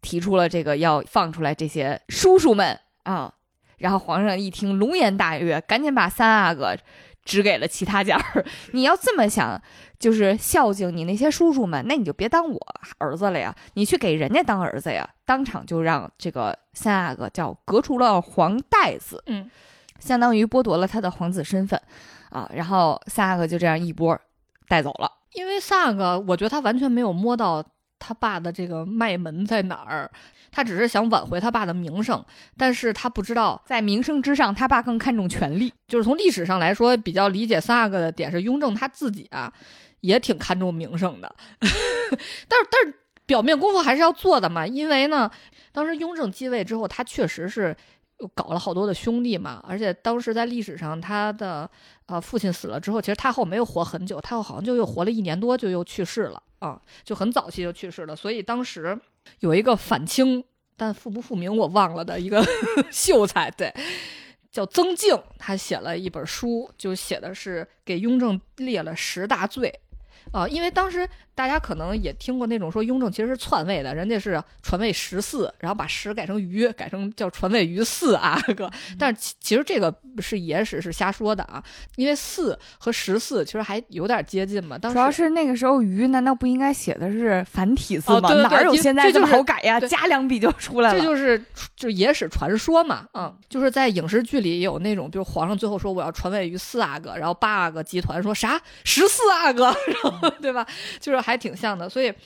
当时这个曾静给雍正列的十大罪是什么呢？是谋父、逼母、弑兄、屠弟、贪财、好色、酗酒、淫色、怀疑、诛忠、好产、任佞。这感觉就是这人完了，这人 我听的全是贪财好色，是谁不贪财好色？然后雍正就是看到了这个之后，还自己写了一本书叫《大义觉迷录》，就是发给百官看，就是你们不要信这个，要要嗯要对，要懂得大义，要迷途知返，要对，就是我我不是这样人啊。雍正自己下场做公关啊，他不应该找几个找几个文人，现在现场给自己出一本诗集，然后朕就是这样的汉子，汉子也太生猛了，真是自己下场亲。人家都说欧美娱乐圈最好的地方就是明星下场亲自撕，这个雍正是有这个风范的啊，自己下下场给自己写。而且以前的皇上都是写罪己诏，他这儿倒好，就是朕朕朕是这么牛逼的一条汉子。所以我觉得三阿哥为什么受蛊惑呢？可能有这个原因。他觉得，哎，我爸既然挺看重这个名声的，然后现在八叔他也觉得八叔九叔挺可怜的。虽然他们的罪过很大，但是毕竟是一家子啊。因为我觉得三阿哥太单纯了，他都他都不像老十七，还稍微的有一些兄弟间的争斗，他完全没有。他从小是被捧杀着长大的啊，所以他理解不了，他可能。三阿哥觉得啊，我的兄弟我不喜欢他们，我讨厌他们，哎他们以后我当了皇上，我不理他们，对吧？是就是我不我不让他们委以重任，不就得了吗？所以他理解不了他爸和那些兄弟们的这些不死不休的打了二十多年，终于杀出一条血路上位的这个感觉啊！因为那时候真是你死我活呀，他真是没经历过，确实是。然后所以他就觉得有多大仇啊，都是一家人，是吧？哎，他就是没吃够男人的苦。所以，所以他就想说，想劝他爸，既然就是父慈子孝、兄友弟恭嘛，咱们就要不就把八叔、九叔给放出来吧。十四叔就是奶奶、皇祖母，就是太后也那么喜欢他啊。说、哦，然后他还戳人肺管子，说这个太后临终之前想见十四十四叔，你都不让人见一面。哎呀，你现在给人放了吧，他也不想想，太后临终之前都没见上，你说一句话能放出来吗？而且太后临终之前想见十四，就是老四在眼前喊着他要见十四，这得给皇上留下多大的心理阴影？而且当时的九龙夺嫡真的是一个不好就给弄死了，因为当时比如说啊，像太子，就是当时雍正夺嫡的时候，当时不是立太子了吗？然后太子第一次被废的时候，当时的大阿哥就是也参与夺嫡了嘛，大阿哥就给康熙写折子说，我就我知道你下不了手，要不我帮你弄死他。对，就是已经都到了这种程度啊，所以后来就是皇上又想复立太子嘛，所以就说当时是大哥把太子害了，所以就把大哥圈禁了。他们都这么搞的，就是一个不好就给你弄死了，所以就是老三可能都想象不到，原来夺嫡是这个样子的。虽然他是个皇子啊，当时雍正就还是吃过那么多年亏，受过那么多年苦，我我好不容易把他关起来了，你还劝我把他给放了，你是不是疯了？你是谁儿子？你为什么不向着我啊？因为我觉得雍正那感觉就是。哪怕全世界都不理解我，但我需要我的家人理解我，和我演出一场，就是和老十七一样那种兄友弟恭，对吧？父慈子孝啊！结果突然被背刺了，被自己的亲生儿子背刺了，说你怎么能关着八叔九叔呢？肯定当场就会翻脸的。当你没看，请大家回顾的时候，认真观察苏培盛的表情。嗯，刚才提到的八九十四，这都是已经被干掉的雍正面前曾经的最强的政敌。嗯，但是也因为已经被干掉了，所以他们在这部戏里面，他们在《甄嬛传》里面属于是只闻其名，没见其人，对，也见不上啊。就三阿哥努力的让大家想见一见，也没见上。但是呢，他们在前台还有一个代言人，这个人呢就是十王爷敦亲王。嗯，然后这个人呢，在这部戏里面就是主打一个。叛逆和桀骜不驯，和就是不想让皇上顺心啊，和就是不想让皇上顺心。这个敦亲王从刚才说的这个排序上面来讲，相当于八九十十四这四个人，他们是一个阵营的。嗯，他呢还活跃在前台，而且还这么嚣张，其实我是没想到的。毕竟自己三个同伙，自己三个同伙已经纷纷被搞掉了。我觉得可能是因为敦亲王的地位比较高，就像剧里每次太后一提起来。敦亲王的生母温熙贵妃的时候，都非常咬牙切齿的。嗯，就是虽然最后太后她当了太后，她的儿子当了皇上，但是当她就是太后还是宫妃的时候，她就是后宫归谁管呢？就是归温熙贵妃管。因为温熙贵妃的地位很高，她是康熙当时就是继位很年轻嘛，她有四个辅政大臣，康熙娶了很多辅政大臣家的女孩儿，比如说当时他的皇后。就是赫舍里氏，就是当时辅政大臣里势力最大的索尼的孙女，嗯，然后生了就是太子嘛，就是最后他立为太子，在他特别小就立为太子继，我觉得也有这个原因，因为他是这个地位高，地位高，对他的母亲地位最高。这同时呢，他还纳入后宫的还有当时另一个辅政大臣，就是鄂必龙的女儿，就是这个温熙贵妃。所以温熙贵妃等于她的地位很高，而且你知道温熙贵妃姓什么吗？姓什么？姓钮祜禄氏。哎呦呵，满族的大姓。对，所以就是他家的，就是政治势力也很强。所以就是十阿哥等于他就是老十啊，敦亲王他母家的势力很大，所以他的地位肯定也是很高的。但是敦亲王咱们也看出来，他的性格就那样儿，他他也成为不了这个政治极端的中心，所以他当时也不是推他出来去竞争太子，所以他只是支持他八哥啊。他就是忠实的八哥党，嗯，他就是一个嚣张跋扈，然后负责出来争面子、拔份儿的一个人，嗯嗯，就是在很前面有一个关于他的剧情，是皇上非常愁苦的去找太后说。这个敦亲王啊，非要给自己的生母温熙贵妃迁入妃陵，呃，还当时还交代了一下背景，就是为啥迁入妃陵呢？是因为温熙贵妃就嚣张跋扈，以至于其实在她去世的时候，其实皇上和她早就已经离心离德了，然后下令不允许她进入妃陵，要不然这也很也很奇怪嘛，为什么死了之后要迁入？就是因为敦亲王觉得我厉害，然后所以我现在要把这个温熙贵妃我妈也也再弄回去啊，让你看着办吧。当时皇上就觉得很很烦。就是因为温熙贵妃在生前和太后其实斗的是非常在后宫斗的是非常激烈的嘛，所以她要干这事儿呢，她肯定还得跟太后先商量商量。当时太后就非常有政治智慧的说，这些这个死人的事儿做的都是给活人做面子的，所以就是当时是很就是顺滑的把这件事情先推了下去。你看我们太后多识大体，要不然能成为太后啊？第一届宫斗冠军嘛。我对敦亲王印象最深的一个事儿是，甄嬛出来跳舞，然后敦亲王说：“真不错，比得上我府上的第一舞 技了。”对，就我说这太不会聊天了，这是这那个场面是非常尴尬的，因为。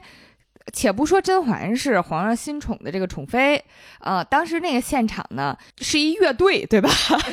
跳舞的是宠妃甄嬛，然后呢弹琴的是另一个宠妃眉庄，对，眉庄还肚子里还怀着一假龙胎，你别别管是别管是不是被人陷害了吧，但是肚子里名义上是有一龙胎的。唱歌的也是皇上的小妃子安答应，然后还有一个吹笛子的是可是皇上的亲弟弟十七。然后你这样一说，这是舞姬，那剩下的就是乐伎、歌伎呗，反正就是凑了一帮子，整个皇族都跟你们家乐班是一样的。然后，但是他就这么堂而皇之的就这么说出来了。当时皇上肯定是很不高兴的嘛，但是站出来挽尊的呢是果郡王。果郡王就又一次发挥了自己的政治智慧和组织智慧。他先说的是这个甄嬛跳的这个舞特别有当年玄宗的。这个梅妃的风韵，这个梅妃是谁呢？当时封她为梅妃，其实不是因为说她有，她姓梅，不是因为她姓梅叫梅或者是什么，或者是贼长得像梅花，纯粹是一个气节上面的称赞，说她特别有，特别像梅花那种傲骨。哎，就是大家也都知道，就是中国古代特别喜欢的这种歌咏的方式嘛。所以说，他在这儿说的是甄嬛是一个非常有气节的一个。就是女子一位杰出的女性，所以相当于给甄嬛稍微提一下咖位，然后也是洗掉刚前面敦亲王所说的你是我们家舞姬这个水平的人这个污蔑，洗脱了这个污蔑。敦亲王听不懂啊，敦亲王他没文化呀，所以敦亲王只能说的就是老十七。你妈是汉人，所以你跟汉人学了一一肚子的汉人习气啊，就喜欢这些就是酸文假醋、舞文弄墨的这些东西。咱满人是骑射得天下啊，他就只能从这个角度去再去开喷啊，就感觉非常的没文化，就是非常的没文化，就是主打一个耀武扬威，嗯，然后就是但是很嚣张，然后成功的惹怒剩下所有人，这是他所擅长的事情。看来皇子的那些什么文学课呀、情商课呀，在他身上通通没有用，一点没学着。班里也是有学霸和学渣的，可能他就是偏学渣一点儿。而且敦亲王就是各种给皇上找事儿，比如说他还把人家言官给打了，就是人家不知道说了啥，他上去就给人暴打一顿，就非常的没有素质。然后还有皇上去给他不开心的，还要给他善后。嗯，家宴上皇上跟他干杯，他也是那种就是。谢皇上，就是 多余的话一句没有。你别说跟跟那个年羹尧，我跟我说他怪不得和年羹尧最后搞在了一起。嗯，啊，就多余的话一句没有。喝完坐下，瞟皇上一眼，没了。敦亲王这条线，其实，在《甄嬛传》里面有很大的，呃，内容是靠石福晋来承担的。就是敦亲王在戏里面非常敬重和爱慕的自己的这位妻子。对，就是这么一个跋扈的王爷，还对皇上不恭敬，还能一直活着，主要靠他媳妇儿 啊。他这个媳妇儿呢，其实还是挺会，就是挺会看人的。就是比如说，他其实和皇上最开始有嫌隙的时候。就是因为小产事件，他会来看望甄嬛。其实那会儿他跟甄嬛也没什么交集啊，但是我觉得他可能就是比较。呃，比较会识人，知道甄嬛以后是能成大事儿的，而且他应该是之前见过纯元的人，所以他比较的清楚甄嬛日后能发挥出来的能量。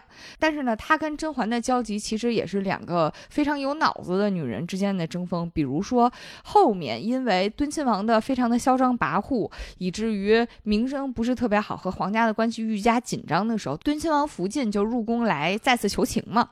当时求情的时候呢，其实现场是有皇后有甄嬛的，但是他都不会先问候皇后，就会先问候甄嬛，就是觉得可能就跟宠妃打招呼，觉得好使呗，啊，然后当时皇后也是打了一些，呃，场面话，然后皇后就走了，交给甄嬛来跟他谈这件事情。其实当时甄嬛跟他谈呢，就两个点，第一个是，反正。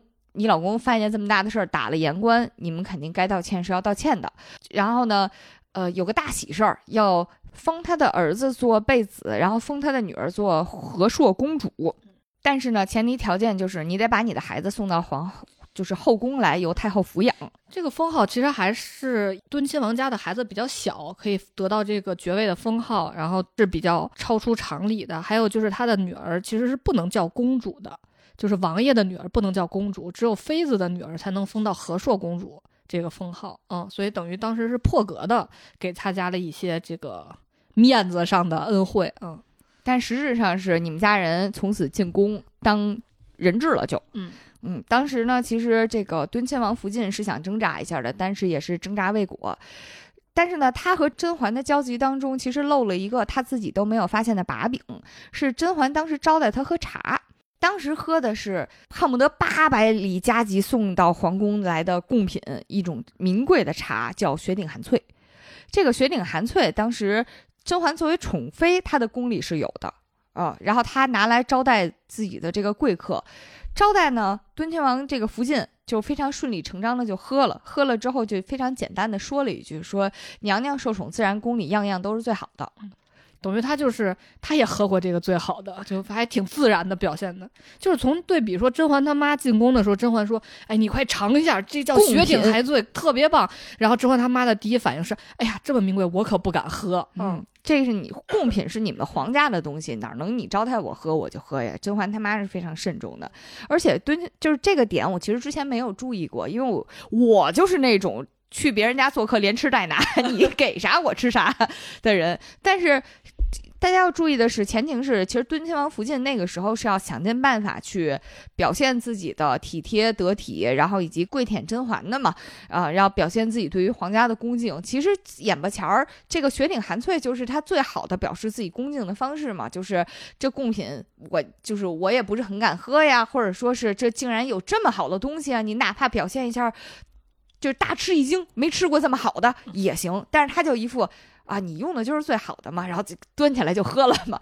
这个其实就是一个很大的把柄，因为后续的剧情当中，当甄嬛见到皇上的时候，就说敦亲王福晋像是喝惯了雪顶寒翠一样，他其实就说了这么一句，但是皇上就从这个线索当中嗅到了味道。为什么呢？因为雪顶寒翠，皇上只赐给年羹尧过。从这个线索，按照他俩的推断，就认为是年羹尧和敦亲王之间应该是有很密切的交集和交往。他们应该至少也是年羹尧把皇上御赐的茶给过敦亲王府。嗯，当然这个点其实也在网上被很多嗯《甄嬛传》的粉丝们认为是甄嬛有点儿怎么说呢？绿茶呀。恩将仇报，就是因为毕竟你小产的时候，敦亲王呃福晋是来看望过你的，还给了你一根。但是他那是恋爱脑啊，他的内心还是最向着他的对他的男人的呀。那他俩不都是吗？他俩都是向着自己的男人来来求情或者来结交政治势力，但只能是因为他俩男人命中注定就是不是一头的。我觉得在敦亲王身上，大家一定要学到的一点就是听老婆话会发达的。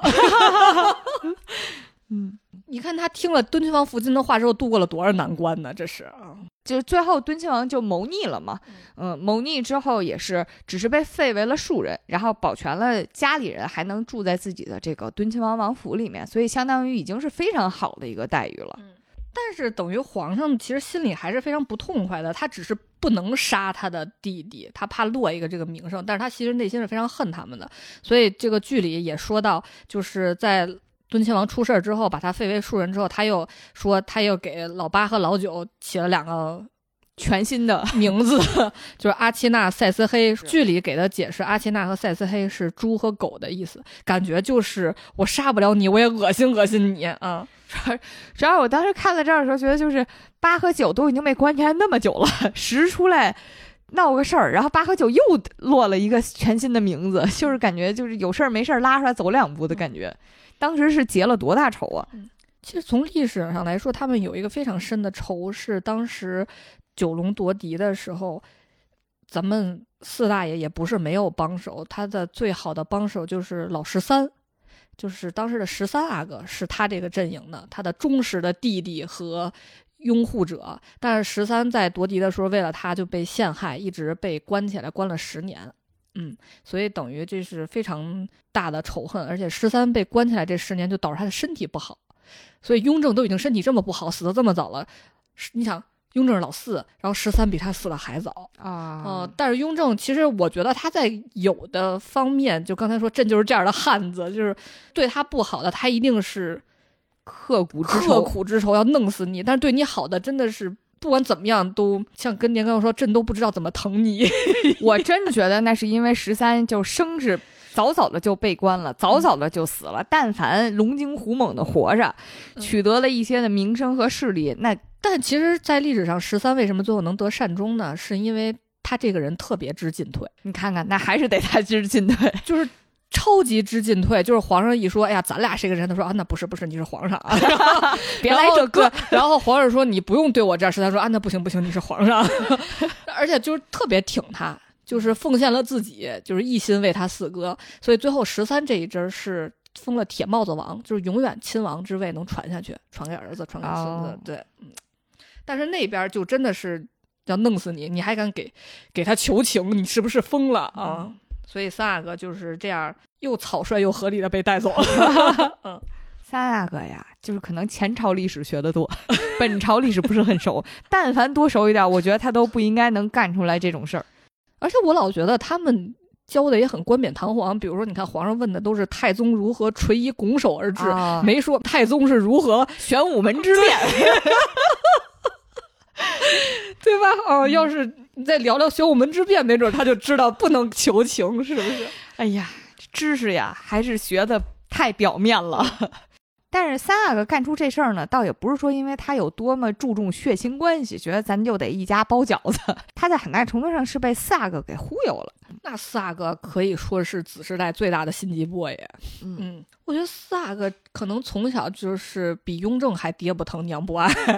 在剧里啊，四阿哥的这个生母叫李金贵，然后呢，当时他的出生也是被皇上视为人生污点的。然后因为在剧里是说，呃，皇上还是王爷的时候，然后就是醉酒，哎，又是醉酒，和这个。四阿哥的生母李金贵就是一个小宫女，就发生了关系，就有了这个孩子。但可能就是因为他醉酒乱搞这件事儿，被他的父亲康熙知道了，就申斥他，甚至还差点害他丢了爵位。《甄嬛传》是是这种剧情，所以导致皇上一看见他就会想到自己的人生污点，一看他就会想到自己的夺嫡路艰辛的被下了个绊子。对，所以皇上就特别特别不喜欢四阿哥，不喜欢到什么程度呢？就是宫里那么多没孩子的女人，没有一个愿意养他的啊。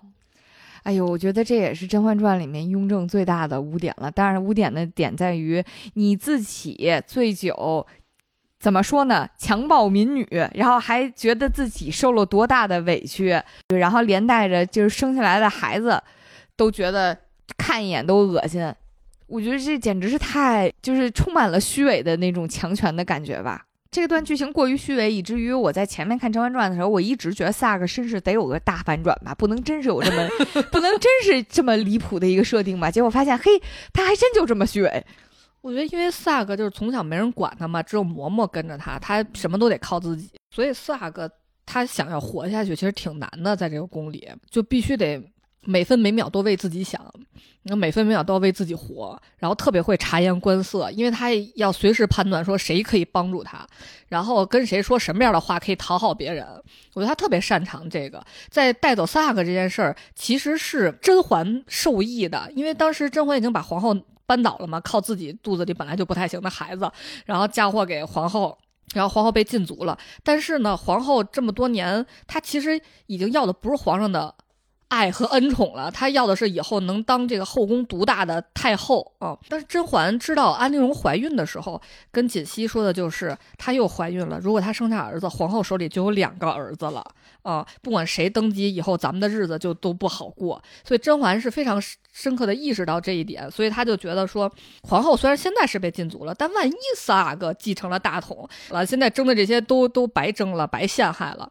所以他当四阿哥来看他的时候，他就很隐晦的跟四阿哥说：“你以后可别跟四阿哥玩了啊，他妈已经被禁足了。”说。萨阿哥和皇后是一体的，一荣俱荣，一损俱损，所以就是就点了他一下。直到萨克去陷害萨阿哥的时候，我才明白，哦，原来甄嬛说的是那个意思。但是萨阿哥的理解能力还是非常强的，我觉得他的这个接受的精英教育，这个阅读理解一定学得非常好。嗯，问作者现在 表达了几层意思啊？嗯，萨克一下就。明白了，说啊，原来只要我三哥在，就是这场和皇后的斗争永远就不会胜利，所以他就跑过去。为什么四阿哥突然提起他八叔呢？就是因为四阿哥跟他说：“哎呀，特别愁苦的跟他说，我今儿去看八叔了，八叔太可怜了。说我一直想向皇阿玛进言，说，哎，能不能？”放了八叔，或者对八叔好一点啊，说他太可怜了，但是我一直就没有找到机会。结果萨克从刚开始说啊，你还敢去看八叔，到最后说啊，我觉得你说特对，就也不知道咋就被人忽悠瘸了嗯，所以才有了前面我们说的这个三阿哥求情，最后被撤掉了黄带子啊。皇后听说四阿哥被撤掉黄带子的时候，都整个人都崩溃了。当时简秋过来跟皇后说。娘娘大事不好，三阿哥他皇后其实还非常平静的说啊，又被皇上申斥了是吧？没关系的。然后简秋说啊，不是，直接被摘被撤掉黄带子了。然后皇后才大吃一惊，说怎么会发生这样的事儿？我觉得那时候他是后悔选三阿哥的，还不如选五阿哥呢，或者当时要选了四阿哥呢，对吧？嗯，当时大家是不是都会后悔没有人要四阿哥，最后被熹妃捡了便宜？嗯。但是这个情节我其实印象挺深的是，嗯，三阿哥被革出黄带子的时候，就是在雍正跟他大发雷霆的时候嘛。但是他也没有供出来四阿哥，没有说四阿哥指使我去的，或者说四阿哥先去的。啊，就是我，我觉得三阿哥是也不至少不是一狗急跳墙的人吧。虽然其实他那个时候说这话吧，皇上会觉得你可能你就是借机诬陷，或者就是你就是想带走一个是一个，嗯，但是他确实没有做出这些事儿。我觉得确实是一个实心眼儿的人吧。就是我干了，我真认。他也没说我给英国人写那信是小太太让我，说明三阿哥才注重手足之情呢。我觉得最后。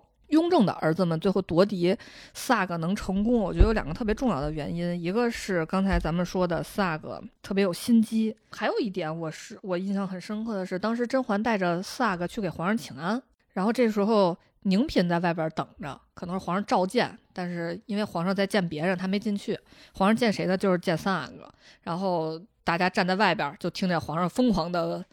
骂三阿哥说：“你这都读的什么玩意儿？你这书怎么读成这样啊？”说你回去再怎么怎么着，反正就把他骂了一顿。然后宁嫔就突然问四阿哥说：“哎，四阿哥说那个皇上问四阿哥的这些书，你你读没读过呀？说你知不知道啊？”四阿哥说：“啊，我不知道，我启蒙晚，我这些都不会啊，我可笨了啊。”然后当宁嫔进去这个找皇上之后，甄嬛就问四阿哥说。这书我前两天刚听你背过，背的可好了，然后字句详熟，意思都知道。说你为什么要这么骗那个宁嫔呢？然后四阿哥说，因为额娘您就不喜欢张扬，所以我也随你，所以我也要低调一点儿。对，哎呦，这是我印象非常深刻的，他的就是心机的表现的地方。我对他的这个印象是，他那个时候为了能。孩子为了上学呀，那真是在不少的娘娘面前使过劲儿，呃，就是在圆明园的时候嘛，大家印象比较深的可能是他和甄嬛两个人在路上相遇，然后交谈了。但其实，在这之前，他已经去找很多娘娘那儿刷过刷过脸了。比如说，最开始是，嗯，他找过皇后，我记得华妃和皇后都找过。他是先在华妃的那个路过的地方呀，故意背书，大声背书，显得我我。念书啊，我学习呀，我成绩好啊。这个情节是通过后妃讨论的时候聊到的，就是华妃当时为了刺激齐妃，说：“哎呀，我方才过来的时候看见四阿哥在湖边背书，那书背的比三阿哥溜多了。”所以说，就证明啊，当时四阿哥在华妃这儿使过劲儿，但是华妃呢，并没有领悟到我在后宫我是可以自己捡。捡儿子这个事儿了，华妃还一直努力讲自己在生呢，吃酸黄瓜呢。还华妃真是照着谈恋爱的路子去的，就是我得给我心爱的人生一个自自己的孩子，她是奔着这个思路去，所以完全没动心思，这事儿就这篇儿就翻了。然后她在皇后这边怎么使的劲儿呢？他当时是跑到皇后的寝寝宫那儿，然后看到了简秋，跟简秋就说呀，说那个我能向皇后娘娘请安吗？然后简秋当时也拒绝了，他说：“哎呀，娘娘刚歇下了。”啊，简秋其实后来应该是跟皇后提过这事儿，但是皇后呢是非常看不上四阿哥的。皇后一直觉得那有一个养的现成的三阿哥，那当然是三阿哥个儿又高，感觉又有希望比较好一点，比这个出身不好的要强。而且我当时记得皇后明确表示过，因为皇上特别讨厌李金贵，嗯，所以他觉得即使养了养了四阿哥，皇上也不会把皇位传给四阿哥。对。最后呢，终于到了甄嬛这儿。其实甄嬛这个地方呢，她其实是没主动找甄嬛的，她是跪在，就真是就是觉得最得宠的华妃，然后以及皇后这儿都使不上劲儿了，那我就在皇上的宫殿外头跪着呗，然后跪到皇上愿意见我一面，听我背背书，然后没准让给我给个学上，给点好好资源什么的。就他跪着的时候是甄嬛看见的，甄嬛呢当时可能是出于一些朴素的。正义感，或者说朴素的这种资源结交的方式吧。他当时看见了，觉得孩子挺可怜的，就辛苦公公去给阿哥送了一碗莲子百合。送完百合之后，甄嬛就在四阿哥这儿也挂了个号，相当于。然后后来四阿哥就主动来结交了。他在结交甄嬛的时候，两个人还真是怎么说呢，都挺慎重的。因为甄嬛当时是带着刘珠和安陵容在圆明园里解暑，嗯，然后这个时候是四阿哥带着自己的嬷嬷，两个人就是相遇之后。要说话之前呢，反正先是先说了一些客套话，就是什么觉得婉娘娘十分亲切呀、有缘呀，这个诸如此类的。俩人要说话之前呢，甄嬛先把安陵容和刘珠都打发走了，让他们先回去。然后四阿哥也非常懂事的把嬷嬷打发走了，就两个人说话。然后其实倒也没有说什么特别明确的，以后我就是你野额娘，以后我就是你野儿子，没说这些。但是呢。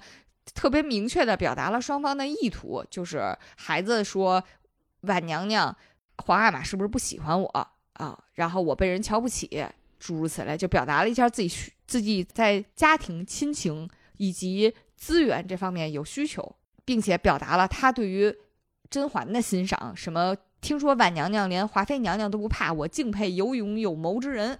对，先捧了一圈。小孩知道还挺多啊，就你就想他小小年纪。边上也没人，他哪来的这些信息啊？所以就确实是一个从小就有比较有心计的一个人，嗯。然后甄嬛就表达了对他的欣赏，什么人最重要是自己敬重自己，就是他至少并没有像皇后和华妃一样觉得，就是你出身代表一切，你这辈子就完了。然后所以就是双方两个人初步达成了一些就是共识和结盟的意图吧，我觉得是。就虽然说萨克在我内心的定位就是非常有心机的小崽子这么一个 人设，但但是他有一点点就是对甄嬛的如沐之情的真心吧，就是在甄嬛被皇上伤心离宫之后，然后皇上有一次路过碎玉轩，在碎玉轩门口遇上了萨克，嗯，萨克其实也知道甄嬛不在，但是他就觉得这是对他好过的婉娘娘在的地儿，然后所以他就想来在这儿。就是不能说怀念一下吧，大概就是这个意思。而且当时他被皇后打打胎，皇后发现四阿哥特别厉害，想给四阿哥弄死。就是嬷嬷那会儿都已经是大孩子了呀。然后嬷嬷死了之后，四阿哥非常慌张，这可能是第一次面对宫斗的血淋淋的宫斗吧。然后四阿哥非常慌张的跑出去，遇到了那个沈眉庄。然后沈眉庄跟刚开始非常慌张，然后但是当时沈眉庄说说说四阿哥说你别慌，我是碎玉轩的惠嫔。然后四阿哥一听到碎玉轩。马上跪下说：“惠娘娘，快救我！”就是他觉得这个人只要是碎玉轩出来的，对，就是婉娘娘那个碎玉轩的人，就是好人，肯定是能帮他的人。就是我觉得他在内心里对，虽然说他也算也算计甄嬛，肯定内心也有一些自己的小算计，但是总体来说，他还是对甄嬛有一些比较真诚的感情的。嗯，而且这个下毒打胎事件，能感觉到读书能救命。是吧？嬷嬷端了汤之后说：“我我不喝，我就要读这个书。这个书背不出来，我今天绝对不睡觉。我也喝了吧？你喝了少说点话，然后这辈子就说不了话了。而且萨克真的非常的，我觉得他另一个能成功的原因，他真的好努力。就是皇上那么不喜欢他，他最后都觉得，哎呀，这孩子读书读挺好，挺满意的。嗯。”我记得萨克当时就是甄嬛刚回宫的时候，他就疯狂的表示出我终于有妈了，我一定要靠着我妈，我一定要对我妈好，我一定要跟她站在同一个战线。就是特别明显的是，那个糙米薏仁汤，咱们也说过，那个齐齐齐嫔一直假装自己做噩梦，然后把皇上从新贵人那儿叫走，是吧？然后皇上就说正阳气最重的 那个，嗯。听听我心慌不慌？听听臣妾心慌不慌？嗯，甄嬛为了就是整治齐嫔嘛，然后就跟小允子说说，既然她梦魇，就给她煮一壶糙米薏仁汤给她喝，因为那个时候就是这些娇生惯养的这些贵女们是没 没喝过糙米这种东西。这个四阿哥那时候正在跟甄嬛一起在吃饭，然后吃饭的时候，甄嬛说就给他煮一壶糙米薏仁汤，然后四阿哥突然大喊说。啊，他的病情要紧，也不用煮熟了，滚一下就送去吧。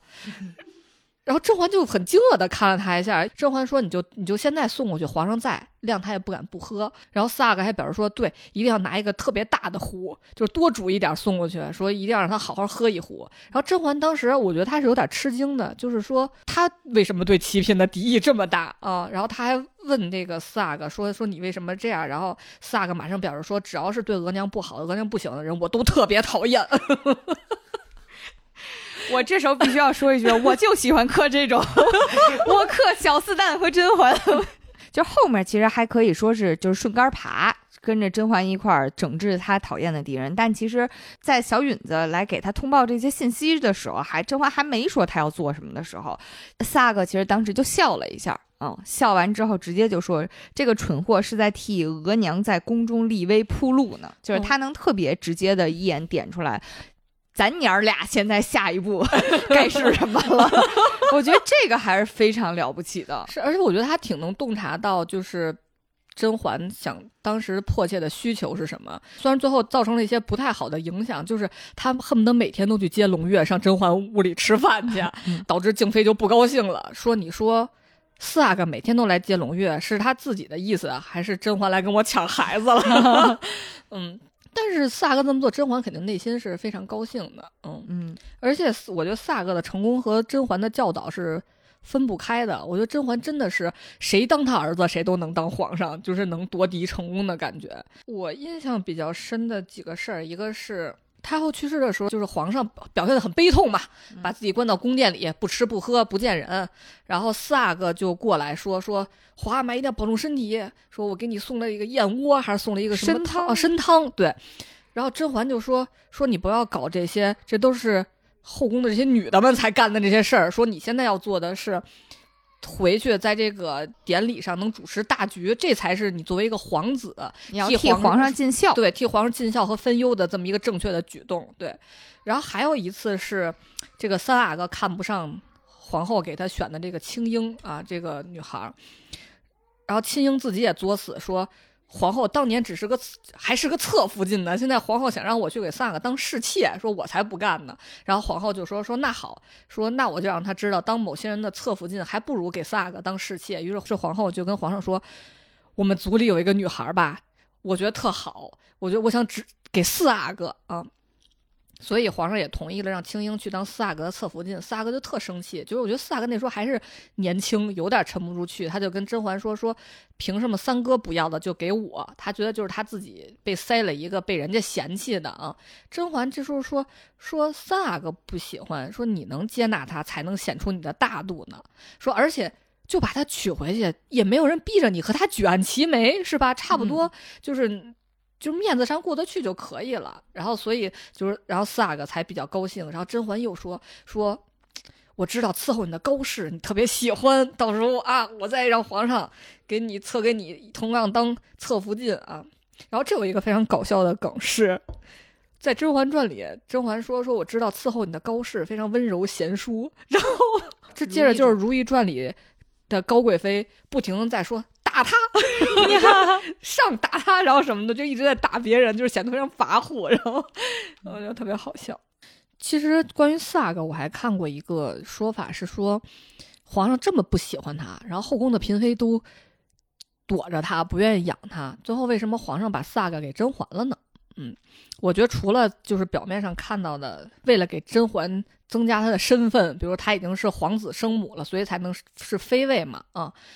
还有一个原因是我看别人分析的，我觉得还挺有道理的，就是皇上可能知道萨个已经不太行了，哦，所以呢，他我觉得要不然呢，就是皇上觉得把四阿哥给甄嬛，没准凭甄嬛的聪明才智能给弄好一点儿，或者是那时候皇上就认为就是一直想让甄嬛生儿子嘛，想让甄嬛的儿子当皇上嘛，然后如果把四阿哥给甄嬛的话，感觉是会是他儿子的一个助力，嗯。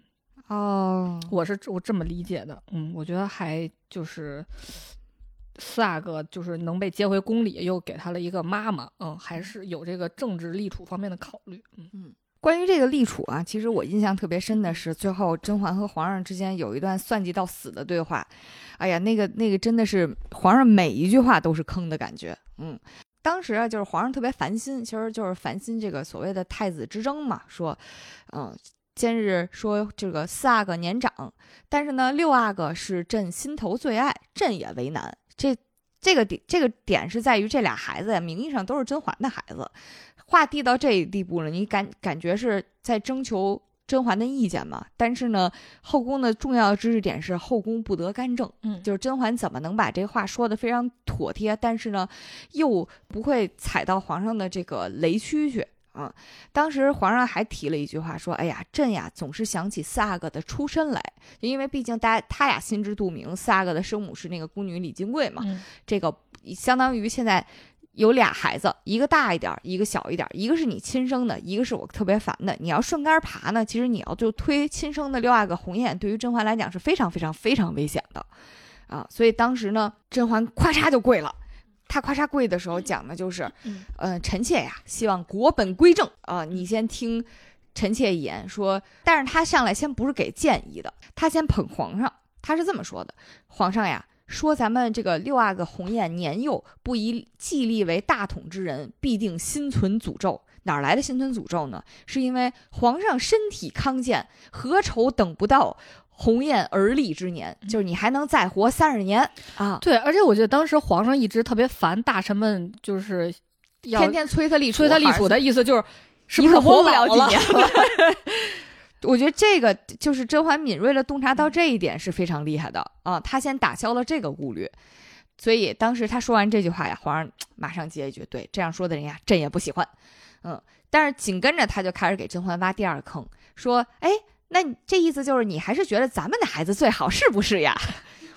甄嬛马上就说：“这个鸿雁资质平庸，不宜立为太子，所以为长远计，四阿哥是最合适的人选。”嗯，当然皇上就说：“四阿哥并非你亲生啊。”又提了一下这个点。当时甄嬛说：“那你烦心的是太子人选，又不是我到底是不是我亲生的，就直接把自己摘掉了。就是我并不关心我的利益在立储这件事情上会受到什么影响，我是不关心这些事情的，就非常清新脱俗，非常白莲花了。”话说到这一步呢，皇上马上就递下一个：“哎呀，那你这个说的也是有道理。那这样吧，如果朕为四阿哥再寻一个出身更高贵的养母呢？因为毕竟你是汉军旗的嘛，嗯你这个钮祜禄也是我给你升台上去的啊。那我那那那现在你要咱要说一块儿立他的话，我得给他找一个新的养母呗。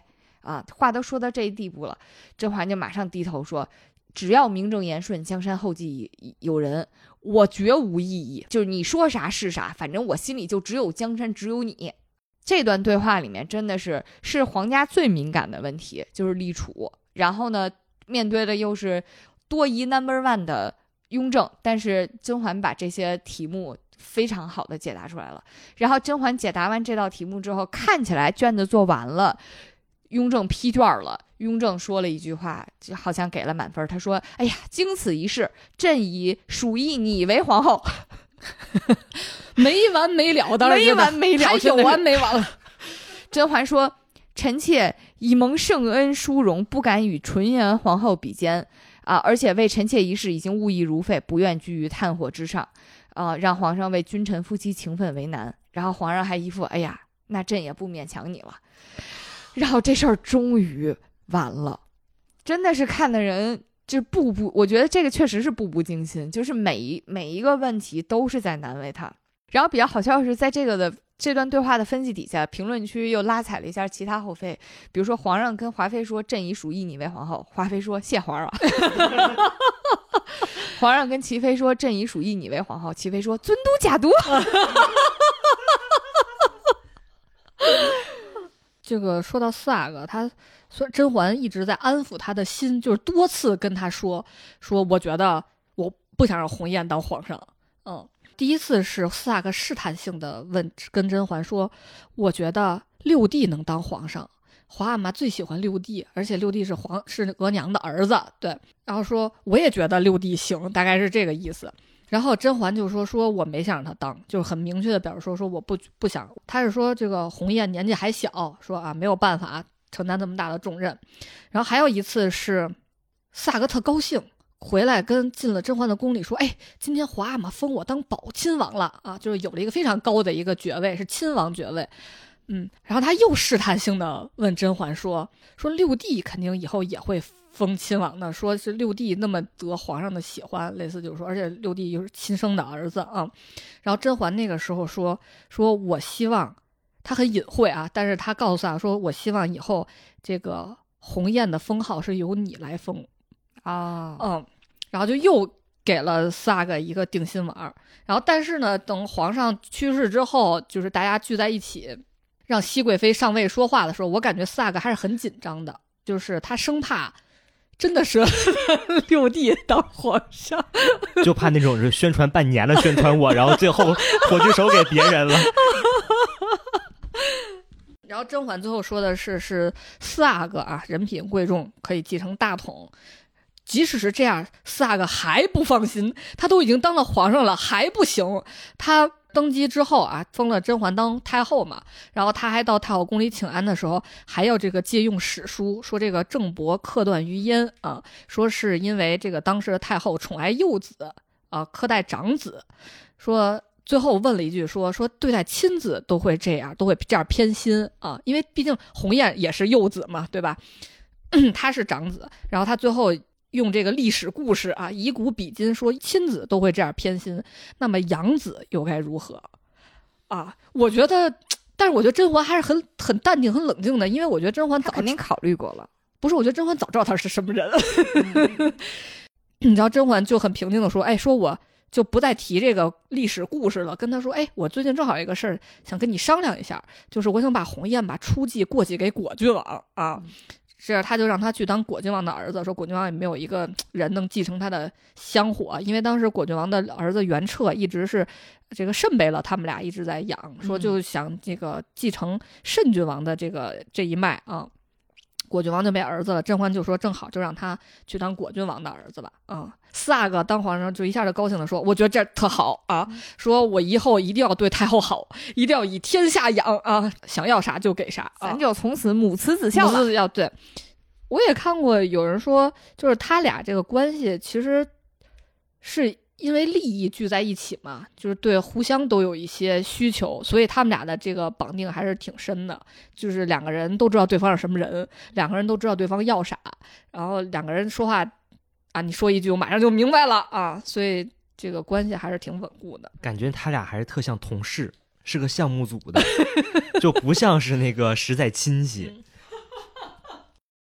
在节目的最后啊，我们聊完了这些皇子内卷的皇子们。我们再聊一点关于《甄嬛传》比较好玩的一些延展嘛。因为我在找这个甄嬛十级考题的时候，我刷到一个视频，我特别喜欢这个博主，他叫胖迪和李大妙啊。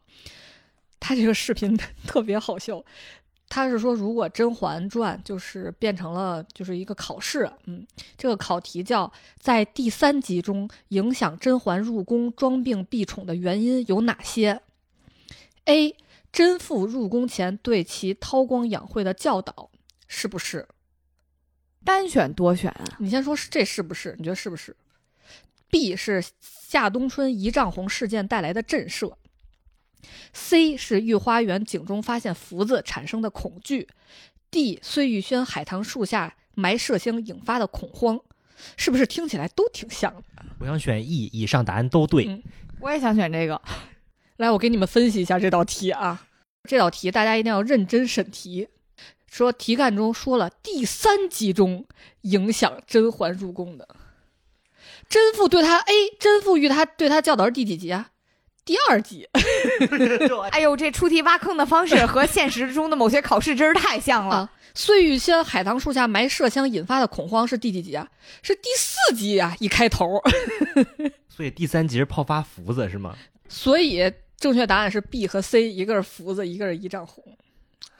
说一定要审题，是不是特别好笑？烦死了，这题出的真的是烦死了。嗯，然后还有一道题是说，皇上最高的皇子和最矮的皇子之间的身高差是多少？